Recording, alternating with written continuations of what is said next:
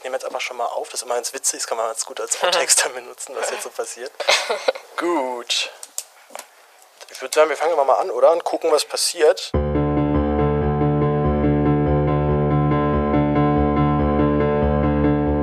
Also ich habe bisher bei allen Stationen, wo ich war, noch nie was Positives über die Zukunft gehört. Da müssten wir eigentlich irgendwie auf die Barrikaden gehen, aber andererseits freut man sich, wenn man überhaupt äh, irgendwo eine Stelle hat oder eine halbe.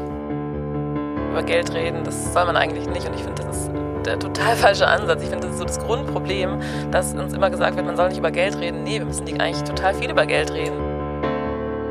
Herzlich willkommen beim Res Publica Podcast, heute zu einem Res Publica Talk.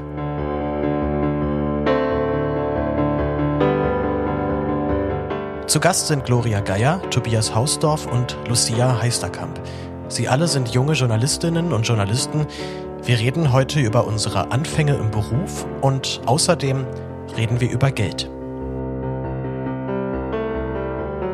Mein Name ist Paul Gäbler, ich bin freier Journalist. Der Respublika Podcast ist sponsoren- und werbefrei. Wenn dir meine Arbeit gefällt, dann kannst du mich dabei gerne finanziell unterstützen. Alle Infos findest du auf www respublikapodcast.de oder auf gaebler.blog.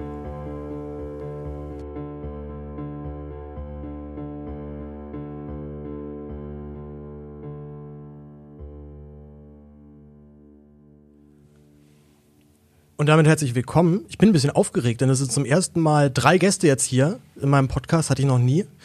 Und äh, es sind alles drei Journalisten. Wir werden heute ein bisschen über unseren Beruf reden. Wir werden aber vor allem über etwas reden, wo man eigentlich immer sagt, das soll man nicht machen, und zwar über Geld. Wir möchten aber reden, was wir im Journalismus schon alles erfahren haben, wie unser Einstieg unter anderem so war. Und wir möchten auch so ein paar Probleme anprangern, die wir gefunden haben, aber auch gleichzeitig den Lösungsweg zeigen, wie es denn weiter funktionieren kann. Fangen wir erstmal an mit der Vorstellung. Zu meiner Linken sitzt Lucia. Lucia Heisterkamp, hallo. Hi. Lucia, du bist gerade Volontärin an der Evangelischen Journalistenschule in Berlin. Was machst du jetzt gerade noch dazu aktuell? Ähm, also ich bin gerade in einer Praxisstation. Wir haben immer so eine Mischung aus ähm, Lehrredaktion, Praxisstation. Ich bin gerade beim RBB in Frankfurt-Oder. Und ansonsten ich, habe ich immer mal wieder was für Print frei gemacht nebenher. Und jetzt aktuell bist du, du pendelst jetzt immer nach Frankfurt-Oder, ne? Das genau, ich pendel jetzt gerade immer nach Frankfurt-Oder, bin am Wochenende in Berlin und unter der Woche in Frankfurt-Oder. Deswegen nochmal großer Applaus an dich, dass du hier bist, denn du hast auf jeden Fall den stressigsten Anfahrt- und Abfahrtsweg von uns allen. Mir, gegen, mir direkt gegenüber sitzt Tobias Hausdorf. Tobias, hi, hi. du bist ebenfalls Volontär bei der Evangelischen Journalistenschule. Was machst du sonst noch so? Ähm, ich mache Sport, ich äh, esse viel. Nein, äh, ich bin äh, jetzt gerade auch im Praktikum äh, bei der Taz, bei Recherche und Reportage. Und ähm, ich mache auch einen Podcast nebenbei und arbeite auch frei so ein bisschen für Print und Online. Dann herzlich willkommen erstmal. Cool, dass du da bist. Du hast ja auch ein bisschen die Initiative gebracht, da kommen wir gleich noch zu. Zu meiner Rechten, last but not least, Gloria Geier. Meine aufmerksamen HörerInnen kennen sie auch schon aus der Episode 39. Da haben wir nämlich zusammen Boris Tadic interviewt, den ehemaligen Präsidenten von Serbien. Hallo Gloria, schön, dass du wieder dabei bist. Hallihallo, hi. Wie geht's dir? Was machst du sonst so? Wie ist dein äh, Status gerade journalistisch? Also eigentlich studiere ich ja, wobei das gerade aktuell ja so ein bisschen hinten runterfällt. Ähm, also bin im Master und studiere Osteuropa-Studien und sonst journalistisch ähm, bin ich beim Tagesspiegel in der Online-Redaktion und noch so ein bisschen bei der DPA Infocom gerade. Tagesspiegel kennen wir uns ja auch noch von früher. Genau. Auf die alten Zeiten. Wir sind heute zusammengekommen, weil wir darüber reden wollen, was uns bis jetzt schon so passiert ist im Journalismus. Äh, Tobias, du hattest mal vor ein paar Monaten einen Twitter-Thread geschrieben, wo du äh, gesagt hast, es geht so nicht mehr, wir müssen jetzt reden über Gehälter, wir müssen über Bezahlung reden. Was ist denn dir da ganz genau widerfahren? Äh, erstmal, das ist glaube ich schon ein Jahr her jetzt. Das ist schon ein Jahr her, okay. Und ich habe das Gefühl, es hat sich leider noch nicht so viel getan. Ich weiß nicht, wie das. Einige von uns sind, wie gesagt, also von, von der evangelischen Journalistenschule sind ja gerade wieder ein Praktiker bei den öffentlich-rechtlichen. Und ich glaube, da sind einige, die wieder unbezahlt Praktika machen. Und das war eigentlich so das, was mich damals schon gestört hat. Da waren wir gerade alle quasi beim Radio. Und ja, was heißt, was ist mir widerfahren? Ich wusste äh, vorher mit dem Vertrag, äh, dass es keine Bezahlung gibt. Ähm, habe das so ein bisschen runtergeschluckt, wusste aber, okay, ich habe ein Stipendium, ich kann das trotzdem machen. Ähm, aber dann war ich in der ersten Woche dort in dem Praktikum und da sind halt so ein paar Dinge so gelaufen, wie ich mir das nicht vorgestellt hatte. Ich bin dann schnell eingesprungen im Studio als Studioredakteur, weil äh, die eigentliche Redakteurin krank geworden ist. Das fand ich natürlich an sich cool. Ich meine, es war irgendwie erster, zweiter Tag oder so, zack, äh, bin ich da unten, habe plötzlich Verantwortung. Ähm, aber neben mir sitzt auch eine Musikredakteurin, die dafür Geld bekommt und so weiter. Und die haben dann auch so, dann haben wir halt über Geld gesprochen. Und ich so, ja, ich krieg nichts, weder fürs Praktikum. Und dann meinte die auch so, hä, das kann nicht sein. Du, und ich habe halt drei Tage am Stück da die Studioschicht gemacht. Und dann war es so, ja, okay, ähm, frag doch mal einfach nach Geld, zumindest für die Schichten, die du übernommen hast, ähm, wenn du schon das Praktikum nicht bezahlt bekommst. Und dann hieß es, ja, nee, ist nicht. Und ähm, das war der erste Impuls, weil das mich persönlich getroffen hat. Und dann habe ich aber, da war ich erstmal so ein bisschen wütend und dann habe ich aber in der WhatsApp-Gruppe von unserer Schule geschrieben, so Leute, wie sieht's bei euch aus? Wer kriegt, kriegt ihr alle auch kein Geld oder wie viel sind das? Und wir sind 16 Leute und 11 Leute bekommen, haben nichts bekommen zu dem Zeitpunkt. Und dann habe ich getwittert. Mit Erfolg. Jetzt sitzt du hier. Wow. Das ist lustig, weil ich, mir fällt gerade ein, dass ich den Tweet damals gelesen habe, aber ich Ach, kannte dich zu dem Zeitpunkt ja nicht. Aber ja, ist auch bei mir angekommen damals im Feed. Ach cool, ja. Ich habe also man hat dann darüber plötzlich, also ich habe auch beim RBB dann noch Leute kennengelernt, so Praktis, die ich vorher nicht gesehen hatte oder gar keinen Bezug zu hatte, weil die darüber dann auf mich aufmerksam geworden sind oder so und dann hat man sich so vernetzt. Ja, ich glaube die Erfahrung oder das haben viele geteilt, weil sie eben die Erfahrungen teilen und äh, nicht nur, also es ist ja nicht nur Journalismus spezifisch, äh, aber ich glaube, da ist es nochmal besonders, äh, ja, vielleicht äh, problematisch, weil es eben auch um Repräsentation geht und wer kommt da rein. Das, alle, alle hier am Tisch nicken mit dem Kopf. Das heißt, jeder kennt so eine Erfahrung. Du hast aber genau das gemacht, was man als Journalist macht. Man stellt Öffentlichkeit her und berichtet darüber. Ähm, mich würde erstmal grundlegend interessieren, was war eigentlich für uns alle so ein bisschen der Punkt, warum wir überhaupt Journalisten werden wollten? Was war der ausschlaggebende Punkt zu sagen, wir entscheiden uns für einen Job, wo man ja auch weiß, dass man da jetzt nicht reich mit wird und äh, finanziell es immer ein bisschen schwierig ist. Aber wir sind ja doch alle irgendwo äh, zumindest so weit verrückt gewesen, zu sagen, wir wollen es jetzt trotzdem machen, auch wenn es dann schlecht bezahlt wird. Ähm, wie in deinem Fall eben dann gar nicht bezahlt wird, das geht natürlich nicht. Fangen wir, fangen wir rechts an. Gloria, was, was war für dich der, der Punkt? Gab es für dich irgendwie so einen Moment, wo du musstest, ich will diesen Job machen oder was, was war für dich der Auslöser? Ich glaube, bei mir war es eigentlich eher ein ziemlicher, also so ein über, über einen Umweg eigentlich, weil ich habe eine Ausbildung als Medienkauffrau gemacht und dann währenddessen in der Zeit im Verlag gemerkt, dass ich eigentlich mir auch gerne mal die Redaktion anschauen würde und habe dann darum gebeten, weil es war eigentlich gar nicht vorgesehen und war dann da und habe gemerkt, das ist irgendwie viel spannender, was die hier machen. Also weil Verlag und Redaktion sehr getrennt äh, voneinander gearbeitet haben und habe dann für mich festgestellt, dass ich eigentlich lieber auch irgendwas erstellen möchte und irgendwie das nicht nur mir danach überlegen muss, wie ich das vertreiben kann oder wie was für Anzeigen wie wo geschaltet werden können, sondern da irgendwie mehr in dem Erschaffungsprozess dabei sein will. Und ähm, habe dann später auch, als ich angefangen habe zu studieren, in dem Verlag nochmal ein Praktikum gemacht in der Redaktion und gemerkt, dass der Tag irgendwie sich ganz anders anfühlt, weil es war irgendwie kein Arbeitstag mehr wie davor auf der Verlagsseite, sondern es war halt so eine Tätigkeit, der ich nachgehe und auf die ich Lust habe, weil es mir Spaß macht. Und ich glaube, das war irgendwie so für mich persönlich der ausschlaggebende Moment, als ich gemerkt habe, ich bin im gleichen Haus, aber der Tag fühlt sich komplett anders an. Ich gucke nicht auf die Uhr und denke, das ist irgendwie gerade ein schlimmer Arbeitstag. Also weniger Und- dieses, dieses Zeitabsitzen, sondern wirklich ja, aus genau, Passion sondern irgendwie sein. so einen Sinn dahinter sehen, glaube ich. Das war das ist bei mir eigentlich, ja. Das ist bei euch auch so? Habt ihr auch einen Sinn gesehen?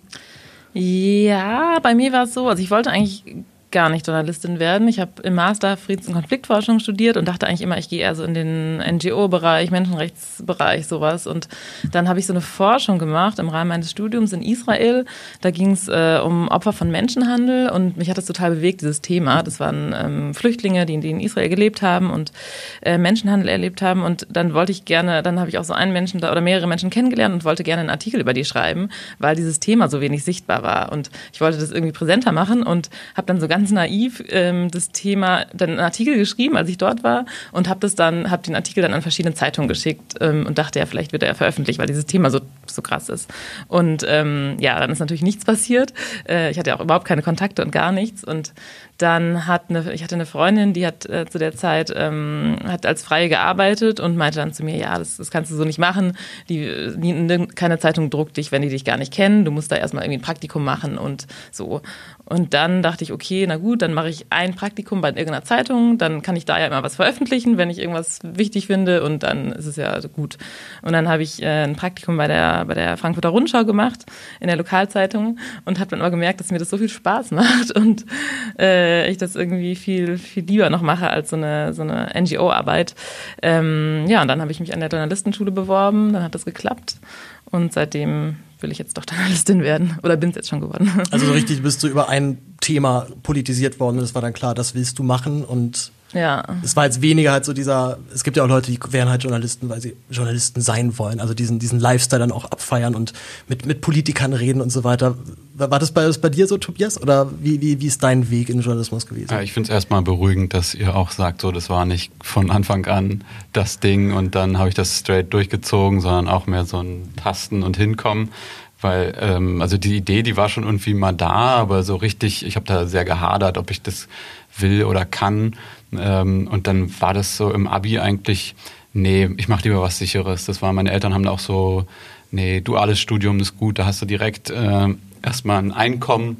Ähm, ich war der Erste, der in der Familie studiert hat. Das wird da wahrscheinlich auch so mit, mitgespielt haben. Meine Eltern waren sehr so auf Sicherheit und das hat schon abgefärbt. Ich habe dann auch das, so ein duales Studium angefangen bei Bayer äh, International Business und ich habe mich da halt überhaupt nicht gesehen. Also ich konnte das so, so absitzen, ja, und das war auch okay, aber dann da irgendwie ich weiß nicht, ich habe halt dann in, dem, in der Praxis äh, dann nur im Anzug da im Büro gesessen und irgendwelche Excel-Listen bearbeitet.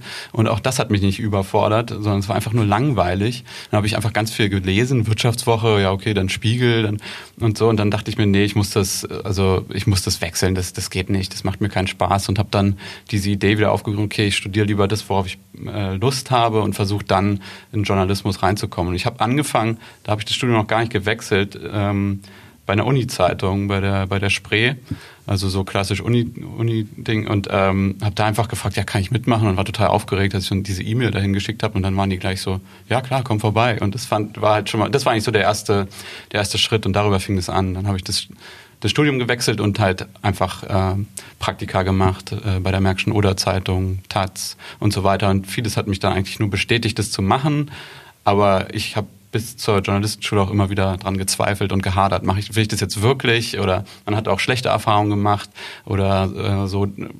Deshalb ähm, Mittlerweile bin ich an dem Punkt, ich hader nicht mehr, ich mache das jetzt und äh, ich will auch nicht hören, ja, das ist ja so schlecht bezahlt, ja, ist es, aber... Ähm, Was sagen deine Eltern? Sehen deine Eltern dich doch lieber noch im Anzug bei, bei Bosch stehen oder nee, wo war das? BMW? Nein, das auf keinen Fall, aber was schon noch, also sie können sich schon, mach doch lieber Pressesprecher, also das ist doch immer noch die andere Seite. Das hat meine Mutter auch also da habe ich auch einen Anzug an.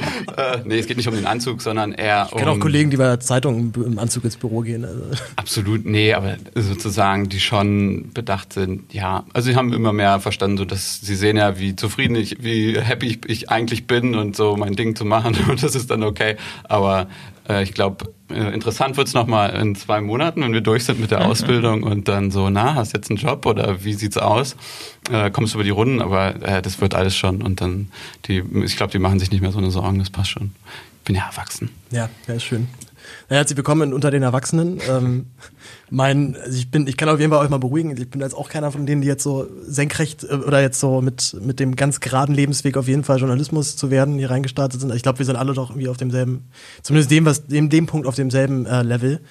Aber ich eigentlich ja auch was ganz anderes dann machen wollte, also eigentlich eher Schauspiel, Schauspiel früher gemacht habe, dann diesen ähm, den Schlenker dann irgendwann zu, zu Geschichte, Sozialwissenschaften dann äh, studientechnisch gegangen bin, weil es an den Schauspielschulen noch nicht geklappt hat. Und dann wirklich nur mit Glück und irgendwie auf einmal quatscht mich dann irgendwie auch so ein Tilo Jung an. Und tatsächlich aber bei mir auch so wie bei dir durch so ein ganz klares Ereignis, wo klar war, ich muss jetzt darüber berichten, weil das mich so umtreibt. Und äh, bei mir hat es tatsächlich dann aber, dass das mit den an die Zeitung schicken einfach geklappt. Also obwohl, obwohl mich da keiner kannte. Ich hatte einfach nur Glück, dass die E-Mail, glaube ich, einfach günstig durch den Verteiler gerutscht ist und dann genau bei der richtigen, äh, bei der richtigen Person landete.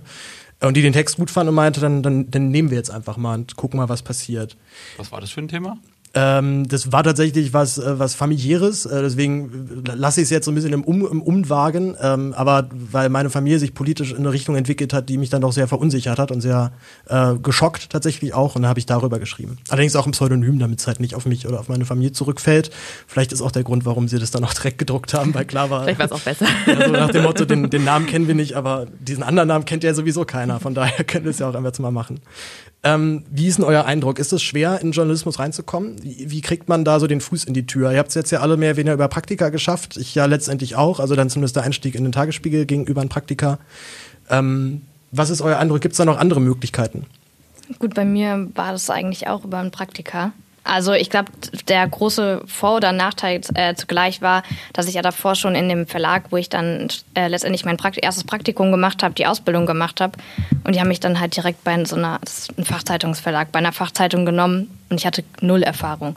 Also so sahen auch die ersten Texte aus, die ich zurückbekommen habe. Es war halt alles rot, weil ich einfach wirklich keine Ahnung hatte, wie man so einen Text aufbaut.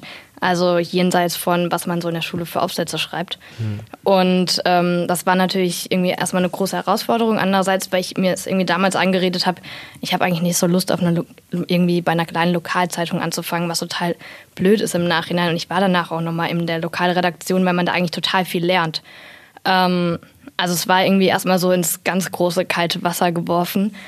Aber genau so hat es dann irgendwie funktioniert. Also ich glaube, über diesen Schritt, dass ich halt einfach in dem Verlag schon mal davor war und mich da zumindest so ein bisschen auskannte.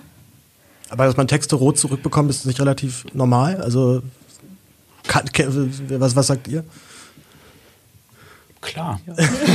Doch, klar. Also, also man muss es ja auch immer erstmal lernen. Also ich glaube, klar, also am Anfang äh, rote Texte zurück oder irgendwie jemand sagt dir, hier komm, jetzt setzen wir uns da nochmal hin mhm. oder so. Also ich glaube, das und ja. je nachdem, an wen man jetzt gerät, finde ich, kann das ja auch immer noch passieren. So ist es ja nicht. Ja, das stimmt, ja. Aber also, generell, generell ist das Verfahren ja weiterhin eher so, ähm, wir schubsen nicht mal ins kalte Wasser und gucken, wie du dich so schlägst. Ja, absolut. Aber ist ja auch nicht schlecht. Also ich finde es besser so, dass man auch was wirklich, dass man erstmal was machen kann und einem auch was zugetraut wird und dann im Nachhinein guckt man, wie kriegt man es hin, als wenn man jetzt nur rumsitzen würde und Kaffee kochen kann. Ja, ich glaube, es ist auf jeden Fall die steilste Lernkurve, die man in dem Moment dann hat. So was bei dir auch so ein bisschen, oder? Ja, mega. Ich also. war auch teilweise ziemlich überfordert immer wieder.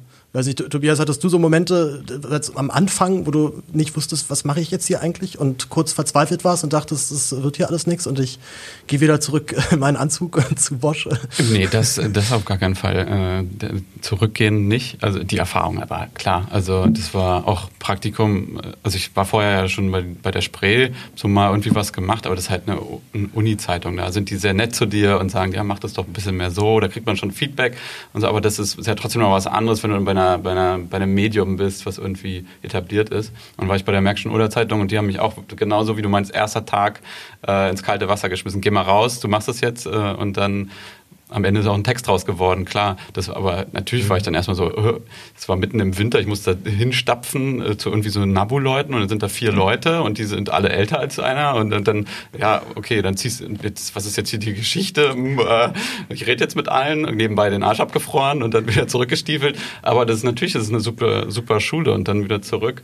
Deshalb, also Lokalzeitung ist eigentlich, glaube ich, immer ein guter, guter Einstieg an sich weil die oft einfach Leute brauchen. Und ich glaube, dass du da auch mit relativ wenig Erfahrung und als junge Person da schon was machen kannst. Aber äh, man kriegt da nichts. Also die Erfahrung kriegt man, das ist das Wertvolle und es kommt aber auch drauf an. Ich hatte da Glück, dass sich eine Redakteurin der Zeit genommen hat, weil die 21 Cent die Zeile wäre es mir nicht wert gewesen. 21 Cent die Zeile? Ja, das ist äh, eben Ostbrandenburg, äh, fast Polen. Märkische Oder-Zeitung deckt ja alles so zwischen ja. Berlin und äh, eben Oder ab. Und das ist, äh, ich weiß nicht, ob es jetzt immer noch so ist, aber ich glaube, die Preise sind nicht gestiegen. Nee, ähm, wahrscheinlich nicht. Ne? Und äh, also das, weil wir meinten, ne, Geld, ja, nein, ja, also es gab Geld, aber es ist so wenig, ähm, mhm. dass das konnte ich mit BAföG und so, das war dann schon echt knackig. Aber die Redakteurin war halt super, die hat mich, hat, hat mich Sachen machen lassen und äh, mir auch super Feedback gegeben, sodass ich davon was hatte. Das war eigentlich so das Wichtige. Und weil deine Frage auch so war, mh, hm, kommt man da gut rein und so, naja, klar, es gibt ja auch Uni-Zeitungen und so, da kommt man auch relativ niedrigschwellig rein, aber es eine, ist eine Uni-Zeitung. Also man muss halt auch irgendwie studieren eigentlich. Das ist ja auch schon so ein Ding, auch schon für manche eine Hürde. Und ich glaube, was das Schwierige ist, ist wirklich dann irgendwo reinzukommen, wo man eben nicht nur 21 Cent die Zeile bekommt, äh, sondern was vielleicht eine größere Tageszeitung ist oder ein größeres Medium, da reinzukommen. Das ist halt das Schwierige, weil da alle hinwollen. Und ähm, Andererseits ist es aber, glaube ich, viel, viel einfacher heute anderweitig in die Medien zu kommen, eben durch Social Media, über einen Podcast, in dem man selber irgendwas macht. Weil man kann ja mittlerweile durch Ausprobieren sonst wie auch sein eigener Sender sein oder sowas. Also ich glaube, dass das so ein Vorteil ist. Und im Nachhinein würde ich mir sagen, hätte ich lieber ein, zwei Praktika weniger gemacht und lieber ein, zwei Projekte irgendwas selber auf die Beine stellen, hätte ich vielleicht mehr gelernt. Ja, das war immer so meine, meine Schiene. Also ich bin ja auch über diesen Podcast zum Journalismus gekommen und dann kamen halt erst die ganzen bezahlten Jobs auf einmal. Aber ich würde jetzt auch gar nicht sagen, dass ich jetzt beim Podcasten jetzt unbedingt dann Journalismus gelernt habe, aber dass man halt einfach halt lernt, dass man sich eine Zeitangabe setzt und es dann einfach fertig sein muss, weil ich bin, bin halt zu mir selbst immer, immer am strengsten. Also wenn ich halt anderen Leuten irgendwie sage, so, bei anderen Leuten habe ich kein Problem, es zu schieben, so dann dauert es halt eine Woche länger. Aber wenn es mein Projekt ist und ich gesagt habe, das kommt dann und dann raus, dann kommt der raus. Und dann da bin ich, da bin ich dann eisern und da, da kenne ich dann auch nichts.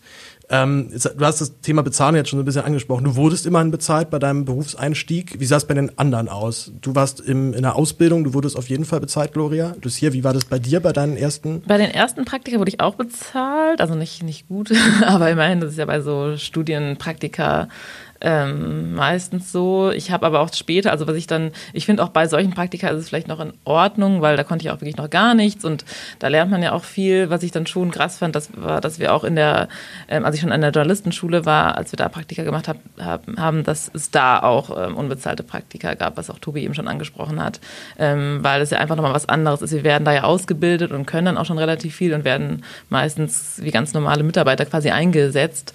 Und ähm, ja, da hatte ich dann auch ähm, später unbezahlte Praktika, was ja irgendwie komisch ist, wenn man denkt, dass äh, ja, im Studium, als ich noch nichts konnte, wurde ich dann bezahlt und dann später nicht. Mhm. So. Die dann Gab es irgendwie so einen Punkt, wo du mal auf den Tisch gehauen hast, gesagt hast, das geht so nicht, ich will jetzt hier Bezahlung haben, so bei deinen ersten Jobs, oder hast du dich doch gar nicht getraut? Nee, so ich glaube, das, ja, das legen ja auch letztendlich nicht, nicht die Redakteure fest, sondern die Häuser und ja, ich habe mich dann ich war nicht, nicht so mutig wie Tobi, habe nicht getwittert. Nein, ähm, ja, nee, irgendwie. Ähm, also es kam auch nicht so oft vor. Ich glaube, meistens wurde ich ein bisschen bezahlt. Es gab so ein oder zwei, wo ich nicht bezahlt wurde. Und waren die unbezahlten Praktika dann vorgesehen? Also die müsst ihr quasi machen, die gehören zum Verlaufsplan dazu? Wir suchen Oder? uns sozusagen die Stellen selber. Mhm. Also ich hätte dann auch sagen können, ich mache das nicht und suche mir was anderes. Aber so einfach ist es, man muss ja auch mal gucken, dass man einen Platz findet und irgendwo, wo man auch Lust Klar, hat hinzugehen und so weiter. genau. Und ich hatte ja, ich hatte, habe jetzt gerade das Glück, dass ich ein Stipendium bekomme. Ähm, von einer Stiftung und konnte mir das sozusagen deshalb leisten. Dann war es irgendwie okay, dann habe ich den Abstrich gemacht und bin dann manchmal irgendwo hingegangen, wo ich gerne hin wollte, auch wenn, wenn das dann nicht bezahlt wurde. Aber die Frage ist ja auch immer, wer hat dann die Möglichkeit? Und das finde ich, ja, dieses Thema Praktikum, unbezahltes Praktikum. Ich glaube, da ist der Journalismus nicht der einzige Bereich, wo das ein Problem ist. Aber gerade im Journalismus ist es, glaube ich, total fatal und ich glaube, da stellt sich der Journalismus oder die ganze Branche selber ein Bein mit, weil einfach wahnsinnig viele Menschen ausgeschlossen werden und dann wundert man sich, warum es so wenig divers ist und warum es so wenig JournalistInnen aus äh, Arbeiterfamilien gibt und so weiter. Hm. Kennt, kennt, kennt, ihr noch das, ähm, diesen, den, ich glaube, es war der allererste wirklich bekannte Text von Marc-Uwe Kling, äh, Generation Praktikum?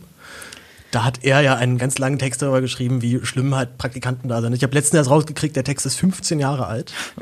Ich glaube sogar noch das hat älter. Nichts geändert. Ist, genau, man könnte wirklich sagen, es ist eigentlich alles beim Alten geblieben. Wir haben immer noch diesen, diese Generation, die es gewohnt ist, sich erstmal in einem Praktikum für wenig bis gar kein Geld für irgendein Unternehmen bucklig zu machen, um dann zu hoffen, dann aber einfach nur zu sagen zu können, ey, ich war hier drei Monate. Ich kann ja wohl irgendwas, ansonsten hätten die mich ja nicht genommen. Ähm, ja, und ich glaube, was dann natürlich auch die Frage ist, einerseits unbezahlt, andererseits, was bedeutet Bezahlung? Also ich weiß nicht, wie es bei euch sieht, aussieht, aber das äh, Maximum, was ich bisher bekommen habe im Praktikum, waren 450 Euro. Und das für Vollzeitarbeiten ist natürlich dann irgendwie auch eine Ansage. Klar, ist auch ein Witz. Also wenn man sich überlegt, gut, ich hatte jetzt in dem Moment das Glück und meine Eltern hatten gerade die Miete bezahlt die also bei 300 Euro lag und wenn das eben nicht so wäre, dann hätte ich halt irgendwie 150 Euro übrig gehabt. Ich habe aber auch so oder so noch nebenbei anders gearbeitet und ähm, das ist ja auch dann wieder die Frage, was bedeutet Bezahlung? Also wann ist die Bezahlung dann überhaupt irgendwie gerechtfertigt oder fair? Ja, vor allem ist es ist das noch, ist noch akzeptabel, dass man ein Vollzeitpraktikum macht und dann noch einen Job nebenher. Also irgendwann, da hast du ja dann auch dein Privatleben wahrscheinlich dann gekillt in dieser, dieser Zeit. Ja, schon. Ja. Zum Teil geht das ja auch gar nicht. Manchmal muss man ja im, im Praktikum sogar irgendwelche Wochenendschicht machen oder sonst was oder immer auf Abruf, auf Abruf bereit sein. So dann, also wie soll man da noch nebenher arbeiten?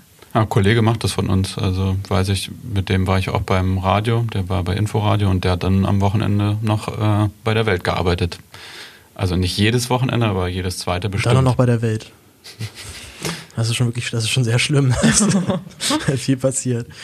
Aber man ähm, hat auch das Gefühl, dass manche Medien so ein bisschen, also es ist nicht bei allen so, das kann man nicht verallgemeinern, aber dass manche Medien so ein bisschen damit äh, rechnen. Die brauchen die Leute äh, und die brauchen die für 400 Euro max. Mhm. Ähm, und ich habe die Erfahrung gemacht bei der Rhein-Main-Zeitung von der FAZ, dass die eben zur selben Zeit acht Praktikanten hatten und Praktikantinnen, alle in der Lokalzeitung. Das heißt, also quasi ein Ressort. Und dann kannst du mir auch nicht mehr erzählen, dass es darum geht, hier wirklich ein Geben und Nehmen.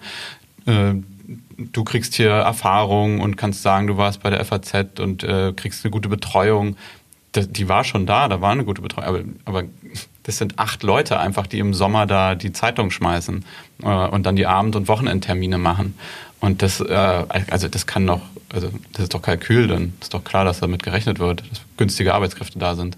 Ist ja auch so ein bisschen die Frage, wie weit ist es überhaupt noch Praktikum, wenn dort klar ist, du machst dort einen Job. Also du bist dort, ja. diese, also nicht nur die sind auf dich angewiesen, du siehst das ja auch dann selbst als deine Tätigkeit in dieser Zeit. Du gehst halt hin, machst da deine Arbeit, fährst wieder nach Hause. Für Vollzeit 450 Euro ist schon echt ziemlich low, aber halt dann für so gar nicht oder so für 100 oder 200 Euro Unkostenbeitrag ist natürlich dann gar nichts. Das ist nicht auch, das ist schon auch ausnutzen, glaube ich, in vielen Punkten, oder? Gab es Praktika, wo ihr euch ausgenutzt gefühlt habt, wirklich gemerkt habt, so das, das geht nicht, äh, was, was hier gerade passiert? Das, das war ja das, wo ich dann getwittert habe. Also da habe ich mich schon ausgenutzt gefühlt. Dann würde es einfach so drei Schichten übernehmen und ich wusste, das ist drei Monate Praktikum und im Vertrag ähm, 0 Euro. Nicht mal eine Aufwandsentschädigung, nicht mal äh, ein, sag mal, wie kommst du in der Zeit eigentlich über die Runden? Willst, brauchst du einen Zuschuss zu einem äh, AB, Berlin ABC, hier einfach ein Ticket, irgendwas, äh, in der Kantine, ein Preis für Praktikantinnen? Nein, es gab nur einen Standardpreis. Also, also da, gar kein Bewusstsein, dass es da irgendwie vielleicht auch Leute gibt, die nicht so gut ausgestattet sind oder irgendwas. Ne? Das war so gar nicht da. Und ähm, was ich aber auch, was, es hat etwas gebracht, dass ich da aufgemuckt habe. Ja, ich habe damit wahrscheinlich, äh, ich würde es wahrscheinlich im Nachhinein ein bisschen anders machen oder so. Ähm, das fanden viele nicht gut vor Ort in der Redaktion, kann man sich auch vorstellen. Ähm, ich hatte dann aber auch noch ein schönes klärendes Gespräch mit der äh, quasi mit der Senderchefin und das war, war echt äh, professionell und cool. Und im Nachhinein hieß es dann ja, okay, du kriegst deine Beiträge bezahlt. Äh, das heißt, ich habe ja da viele Beiträge gemacht ähm, äh, bei RBB Kultur und das äh, hat letztendlich, habe ich da dadurch mehr bekommen, als hätte ich da 450 Euro unterschrieben im Monat. Also deshalb, ich glaube, es bringt was zu fragen und wenn es äh, also es kommt ja immer auf das Verhältnis an, aber es bringt auch was einfach zu fragen, ja, könnten Sie vielleicht, ich brauche eine Unterstützung da und da oder gibt es was für ein, für ein Ticket oder irgendwas, damit überhaupt dieses Bewusstsein da kommt, oh, ah, stimmt, äh, du hast ja gar nicht so viel Geld, weil viele beschäftigen sich damit gar nicht, haben es gar nicht auf dem Schirm. Du bist einfach der, der dritte Praktikant in dem Jahr oder der, der siebte. Ja. Ja, woran liegt es, dass das vielen Leuten nicht, nicht bewusst ist, dass das ein Problem ist für viele? Also gehen viele Leute davon aus, dass man einfach wie selbstverständlich Geld hat? Ja, habe ich schon das Gefühl, weil ich glaube, es sind vielleicht auch bestimmte Leute, die überhaupt Journalismus machen und die kommen vielleicht nicht immer so aus, aus, aus Elternhäusern, wo es, sehr schwierig aussieht. Also ich glaube, es ist auch so eine soziale Sache ähm, tatsächlich. Ähm, und vielleicht auch, weil es gibt ja viele Redakteure, die war, sind aus einer anderen Generation, die kennen das noch nicht so mit dieser, mit diesem, dieser Praktikumssache und denen ist es, glaube ich, wirklich zum Teil gar nicht bewusst. Also ähm, ich glaube eben auch, deshalb auch, als du die Frage gerade gestellt hast, ob wir uns, ähm, also ob wir mal auf den Tisch gehauen haben oder mal wütend waren. Ich hatte eigentlich immer an sich total positive Erfahrungen im Praktikum, weil ich immer, die, Leute waren meistens total nett und man hat viel gelernt und so weiter. Und ich glaube, das, was nur gefehlt hat, war immer dieses Bewusstsein dafür. Also die, die Bezahlung, die ja aber dann vom, von den Redakteuren gar nicht persönlich ähm, festgelegt wird, sondern das ist dann irgendwie das, äh, die Personalabteilung oder so, die das festlegt und dann bei den Redakteuren aber eben gar überhaupt kein Bewusstsein dafür. Und ich erinnere mich zum Beispiel bei einem äh, Praktikum bei, beim öffentlichen rechtlichen Sender, bei einem Radiosender, wo ich da, das war, glaube ich, das einzige, wo ich gar nicht bezahlt wurde bisher. Und da gab es zum Beispiel keine Kantine und wir sind dann immer mit den, äh, sind dann öfter mal Mittagessen gegangen und sind halt immer in so super, also für mich total teure äh, Restaurants da gegangen. Und das war dann zum Beispiel sowas, wo ich dachte, ja, man, also man kann ja auch die, die Praktikanten da mal solche einladen oder sowas. Und das sind ja nur so Kleinigkeiten, aber wenn man nicht bezahlt wird und noch seine Miete hat und so weiter, dann, dann ist sogar so ein Mittagessen jeden Tag mhm. von irgendwie acht Euro ist dann echt was, wo man sich Gedanken drüber macht. Und man weiß, eigentlich muss man aber mit den Kollegen irgendwie essen gehen, ist ja auch nett und man braucht das auch für die Kontakte und die Beziehung und so weiter. Und das ist vielleicht so die andere Ebene, wo, ja, wo glaube ich einfach das Bewusstsein manchmal fehlt. Ich glaube, diese Generationenunterschiede sind eh ein Problem im Journalismus. Ähm, wir kommen auch gleich noch so auf diese Diskrepanz zwischen Online und Print auch noch generell zu sprechen. Ich habe ja nur meistens halt Print vorwiegend gemacht, habe jetzt wenig Fernsehen oder Radio gemacht. Oder gar nicht, ehrlicherweise. Ähm, ähm, du machst ähm, doch gerade Radio und machst einen Podcast. Ich mache ich mach, ich mach ein Internetradio. Radio der Zukunft.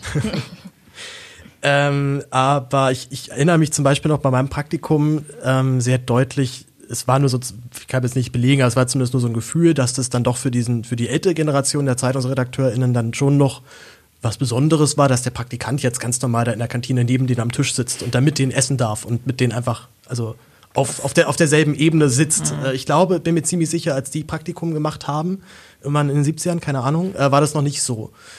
Glaubt ihr, dass das äh, zu, also dass diese Probleme, die wir jetzt besprochen haben, dass die auch teilweise einfach daraus geschult sind, dass da noch eine Generation in den Medienhäusern sitzt, die das überhaupt nicht kennt und auch viele der Arbeitsabläufe, die, für, die für uns vollkommen selbstverständlich sind, nicht selbstverständlich sind? Zum Teil, aber ich würde auch äh, gar nicht, also ich glaube, weil oft hat man so dieses äh, Lehrjahre sind keine Herrenjahre mäßige, aber ich frage mich ja, wie lange soll ich denn hier noch Lehrjahre? Mhm. Äh, Vor allem, was ist ein Herrenjahr für mich immer? ja, genau, also kompletter Quatsch. Was mit Frauenjahren? Ich, ich, kein Geschlecht, ja, keine Ahnung.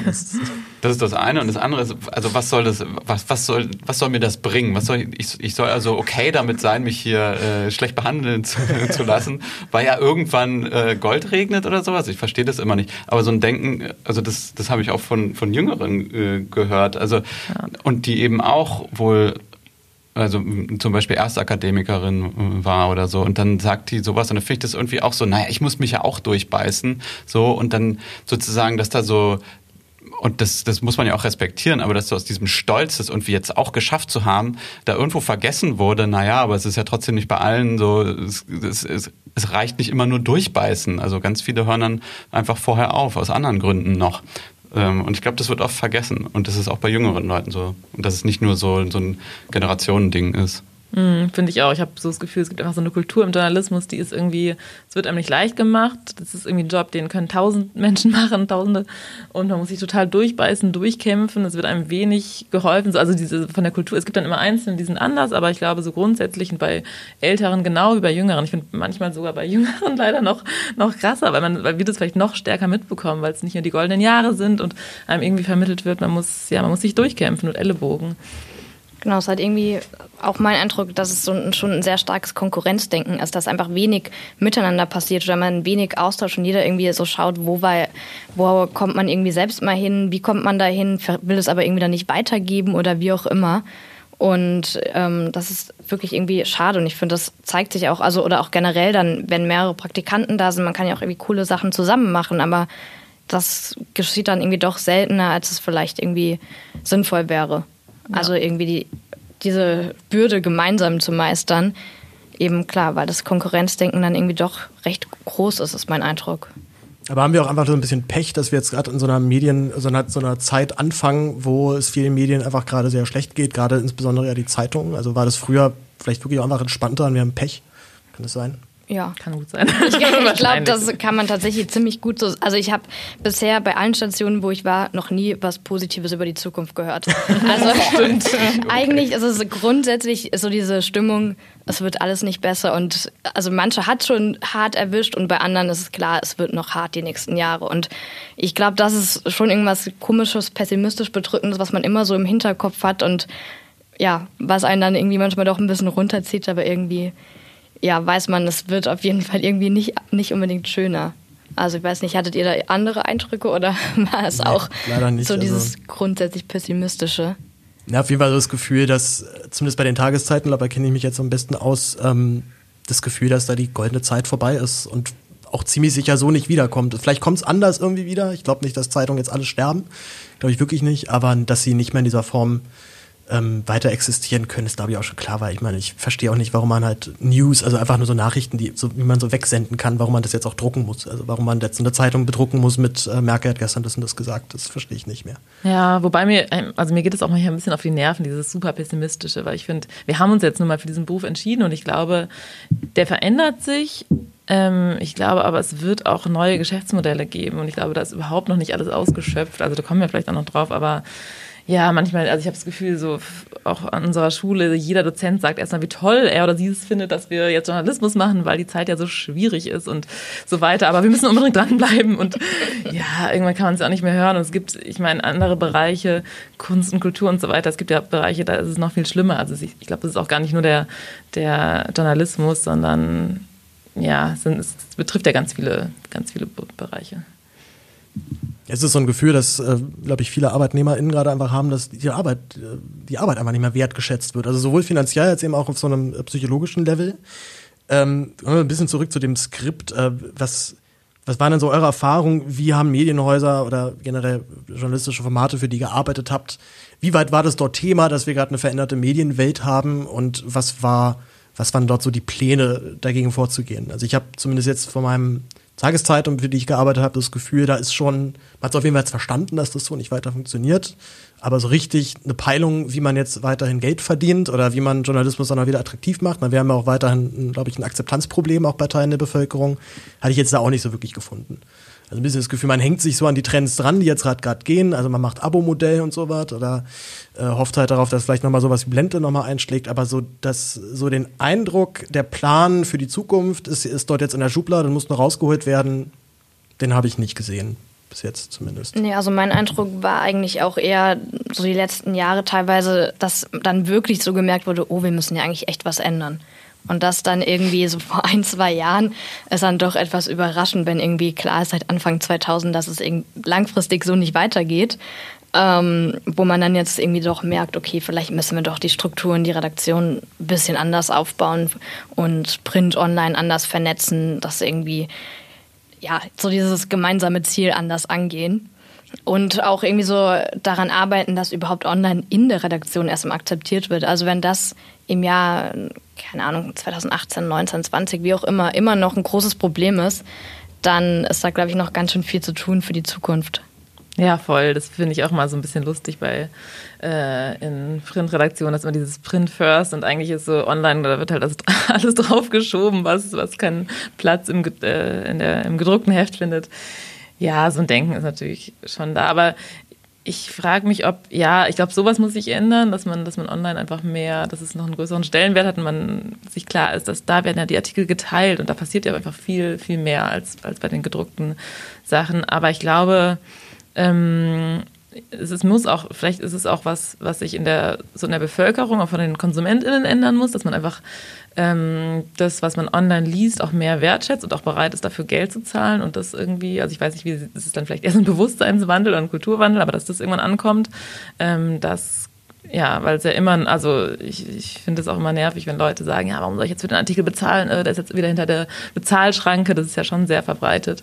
Ähm, und ich glaube, das muss erstmal irgendwo ankommen, dass äh, bei den Leuten, dass Qualitätsjournalismus halt auch Geld kostet und ähm, ja, ich glaube, wir sind da aber auch genauso die Generation, die so ein bisschen versaut wurde da, dadurch, dass äh, die Zeitungen ja dann gemerkt haben, oh, es gibt Internet, krass, das können wir jetzt einfach, einfach jetzt heraufstellen. Wir haben eine irre Reichweite jetzt auf einmal. Ich glaube, das war am Anfang ein richtiger, also erstmal ein totaler Boost für, für die meisten, bis sie ja dann gemerkt haben, jetzt kauft aber keiner mehr die Zeitung und alle lesen es online. Ähm, und das, was du halt meintest, ne, diesen, diesen, diesen Moment, dass man jetzt auf einmal dafür Geld bezahlen muss. Ich kann mich auch noch gut daran erinnern, dass ich das total unmöglich fand, ähm, irgendwie so mit 15, 16, 17 oder so was, als dann so die ersten, ähm, die ersten Online-Medien Bezahlschranken eingeführt haben. Äh, aber ich glaube auch einfach echt schlechtes Management von den Medienhäusern. Das hätte man vielleicht auch mal einfach checken können, dass das, dass das auf lange Sicht irgendwann schief geht, wenn man alles gratis online ja. stellt. Hm. Und äh, wir hatten ja auch schon gesprochen über so ein Spotify-Modell für Zeitungen. Also es ist ja einfach auch ein bisschen veraltet, dass man dann nur ein Abo abschließen kann für eine Zeitung, statt irgendwie ja, die Möglichkeit zu haben, einzelne Artikel von verschiedenen Medien sich ähm, zu abonnieren. Wobei ich hatte äh, dazu geschaut, weil es gab so eine, Umf äh, so eine Nutzerstudie von der Landesanstalt für Medien ähm, NRW und da hieß es, bei so einem Modell gäbe es grundsätzlich eine ungefähre Zahlbereitschaft im Monat von 10 Euro.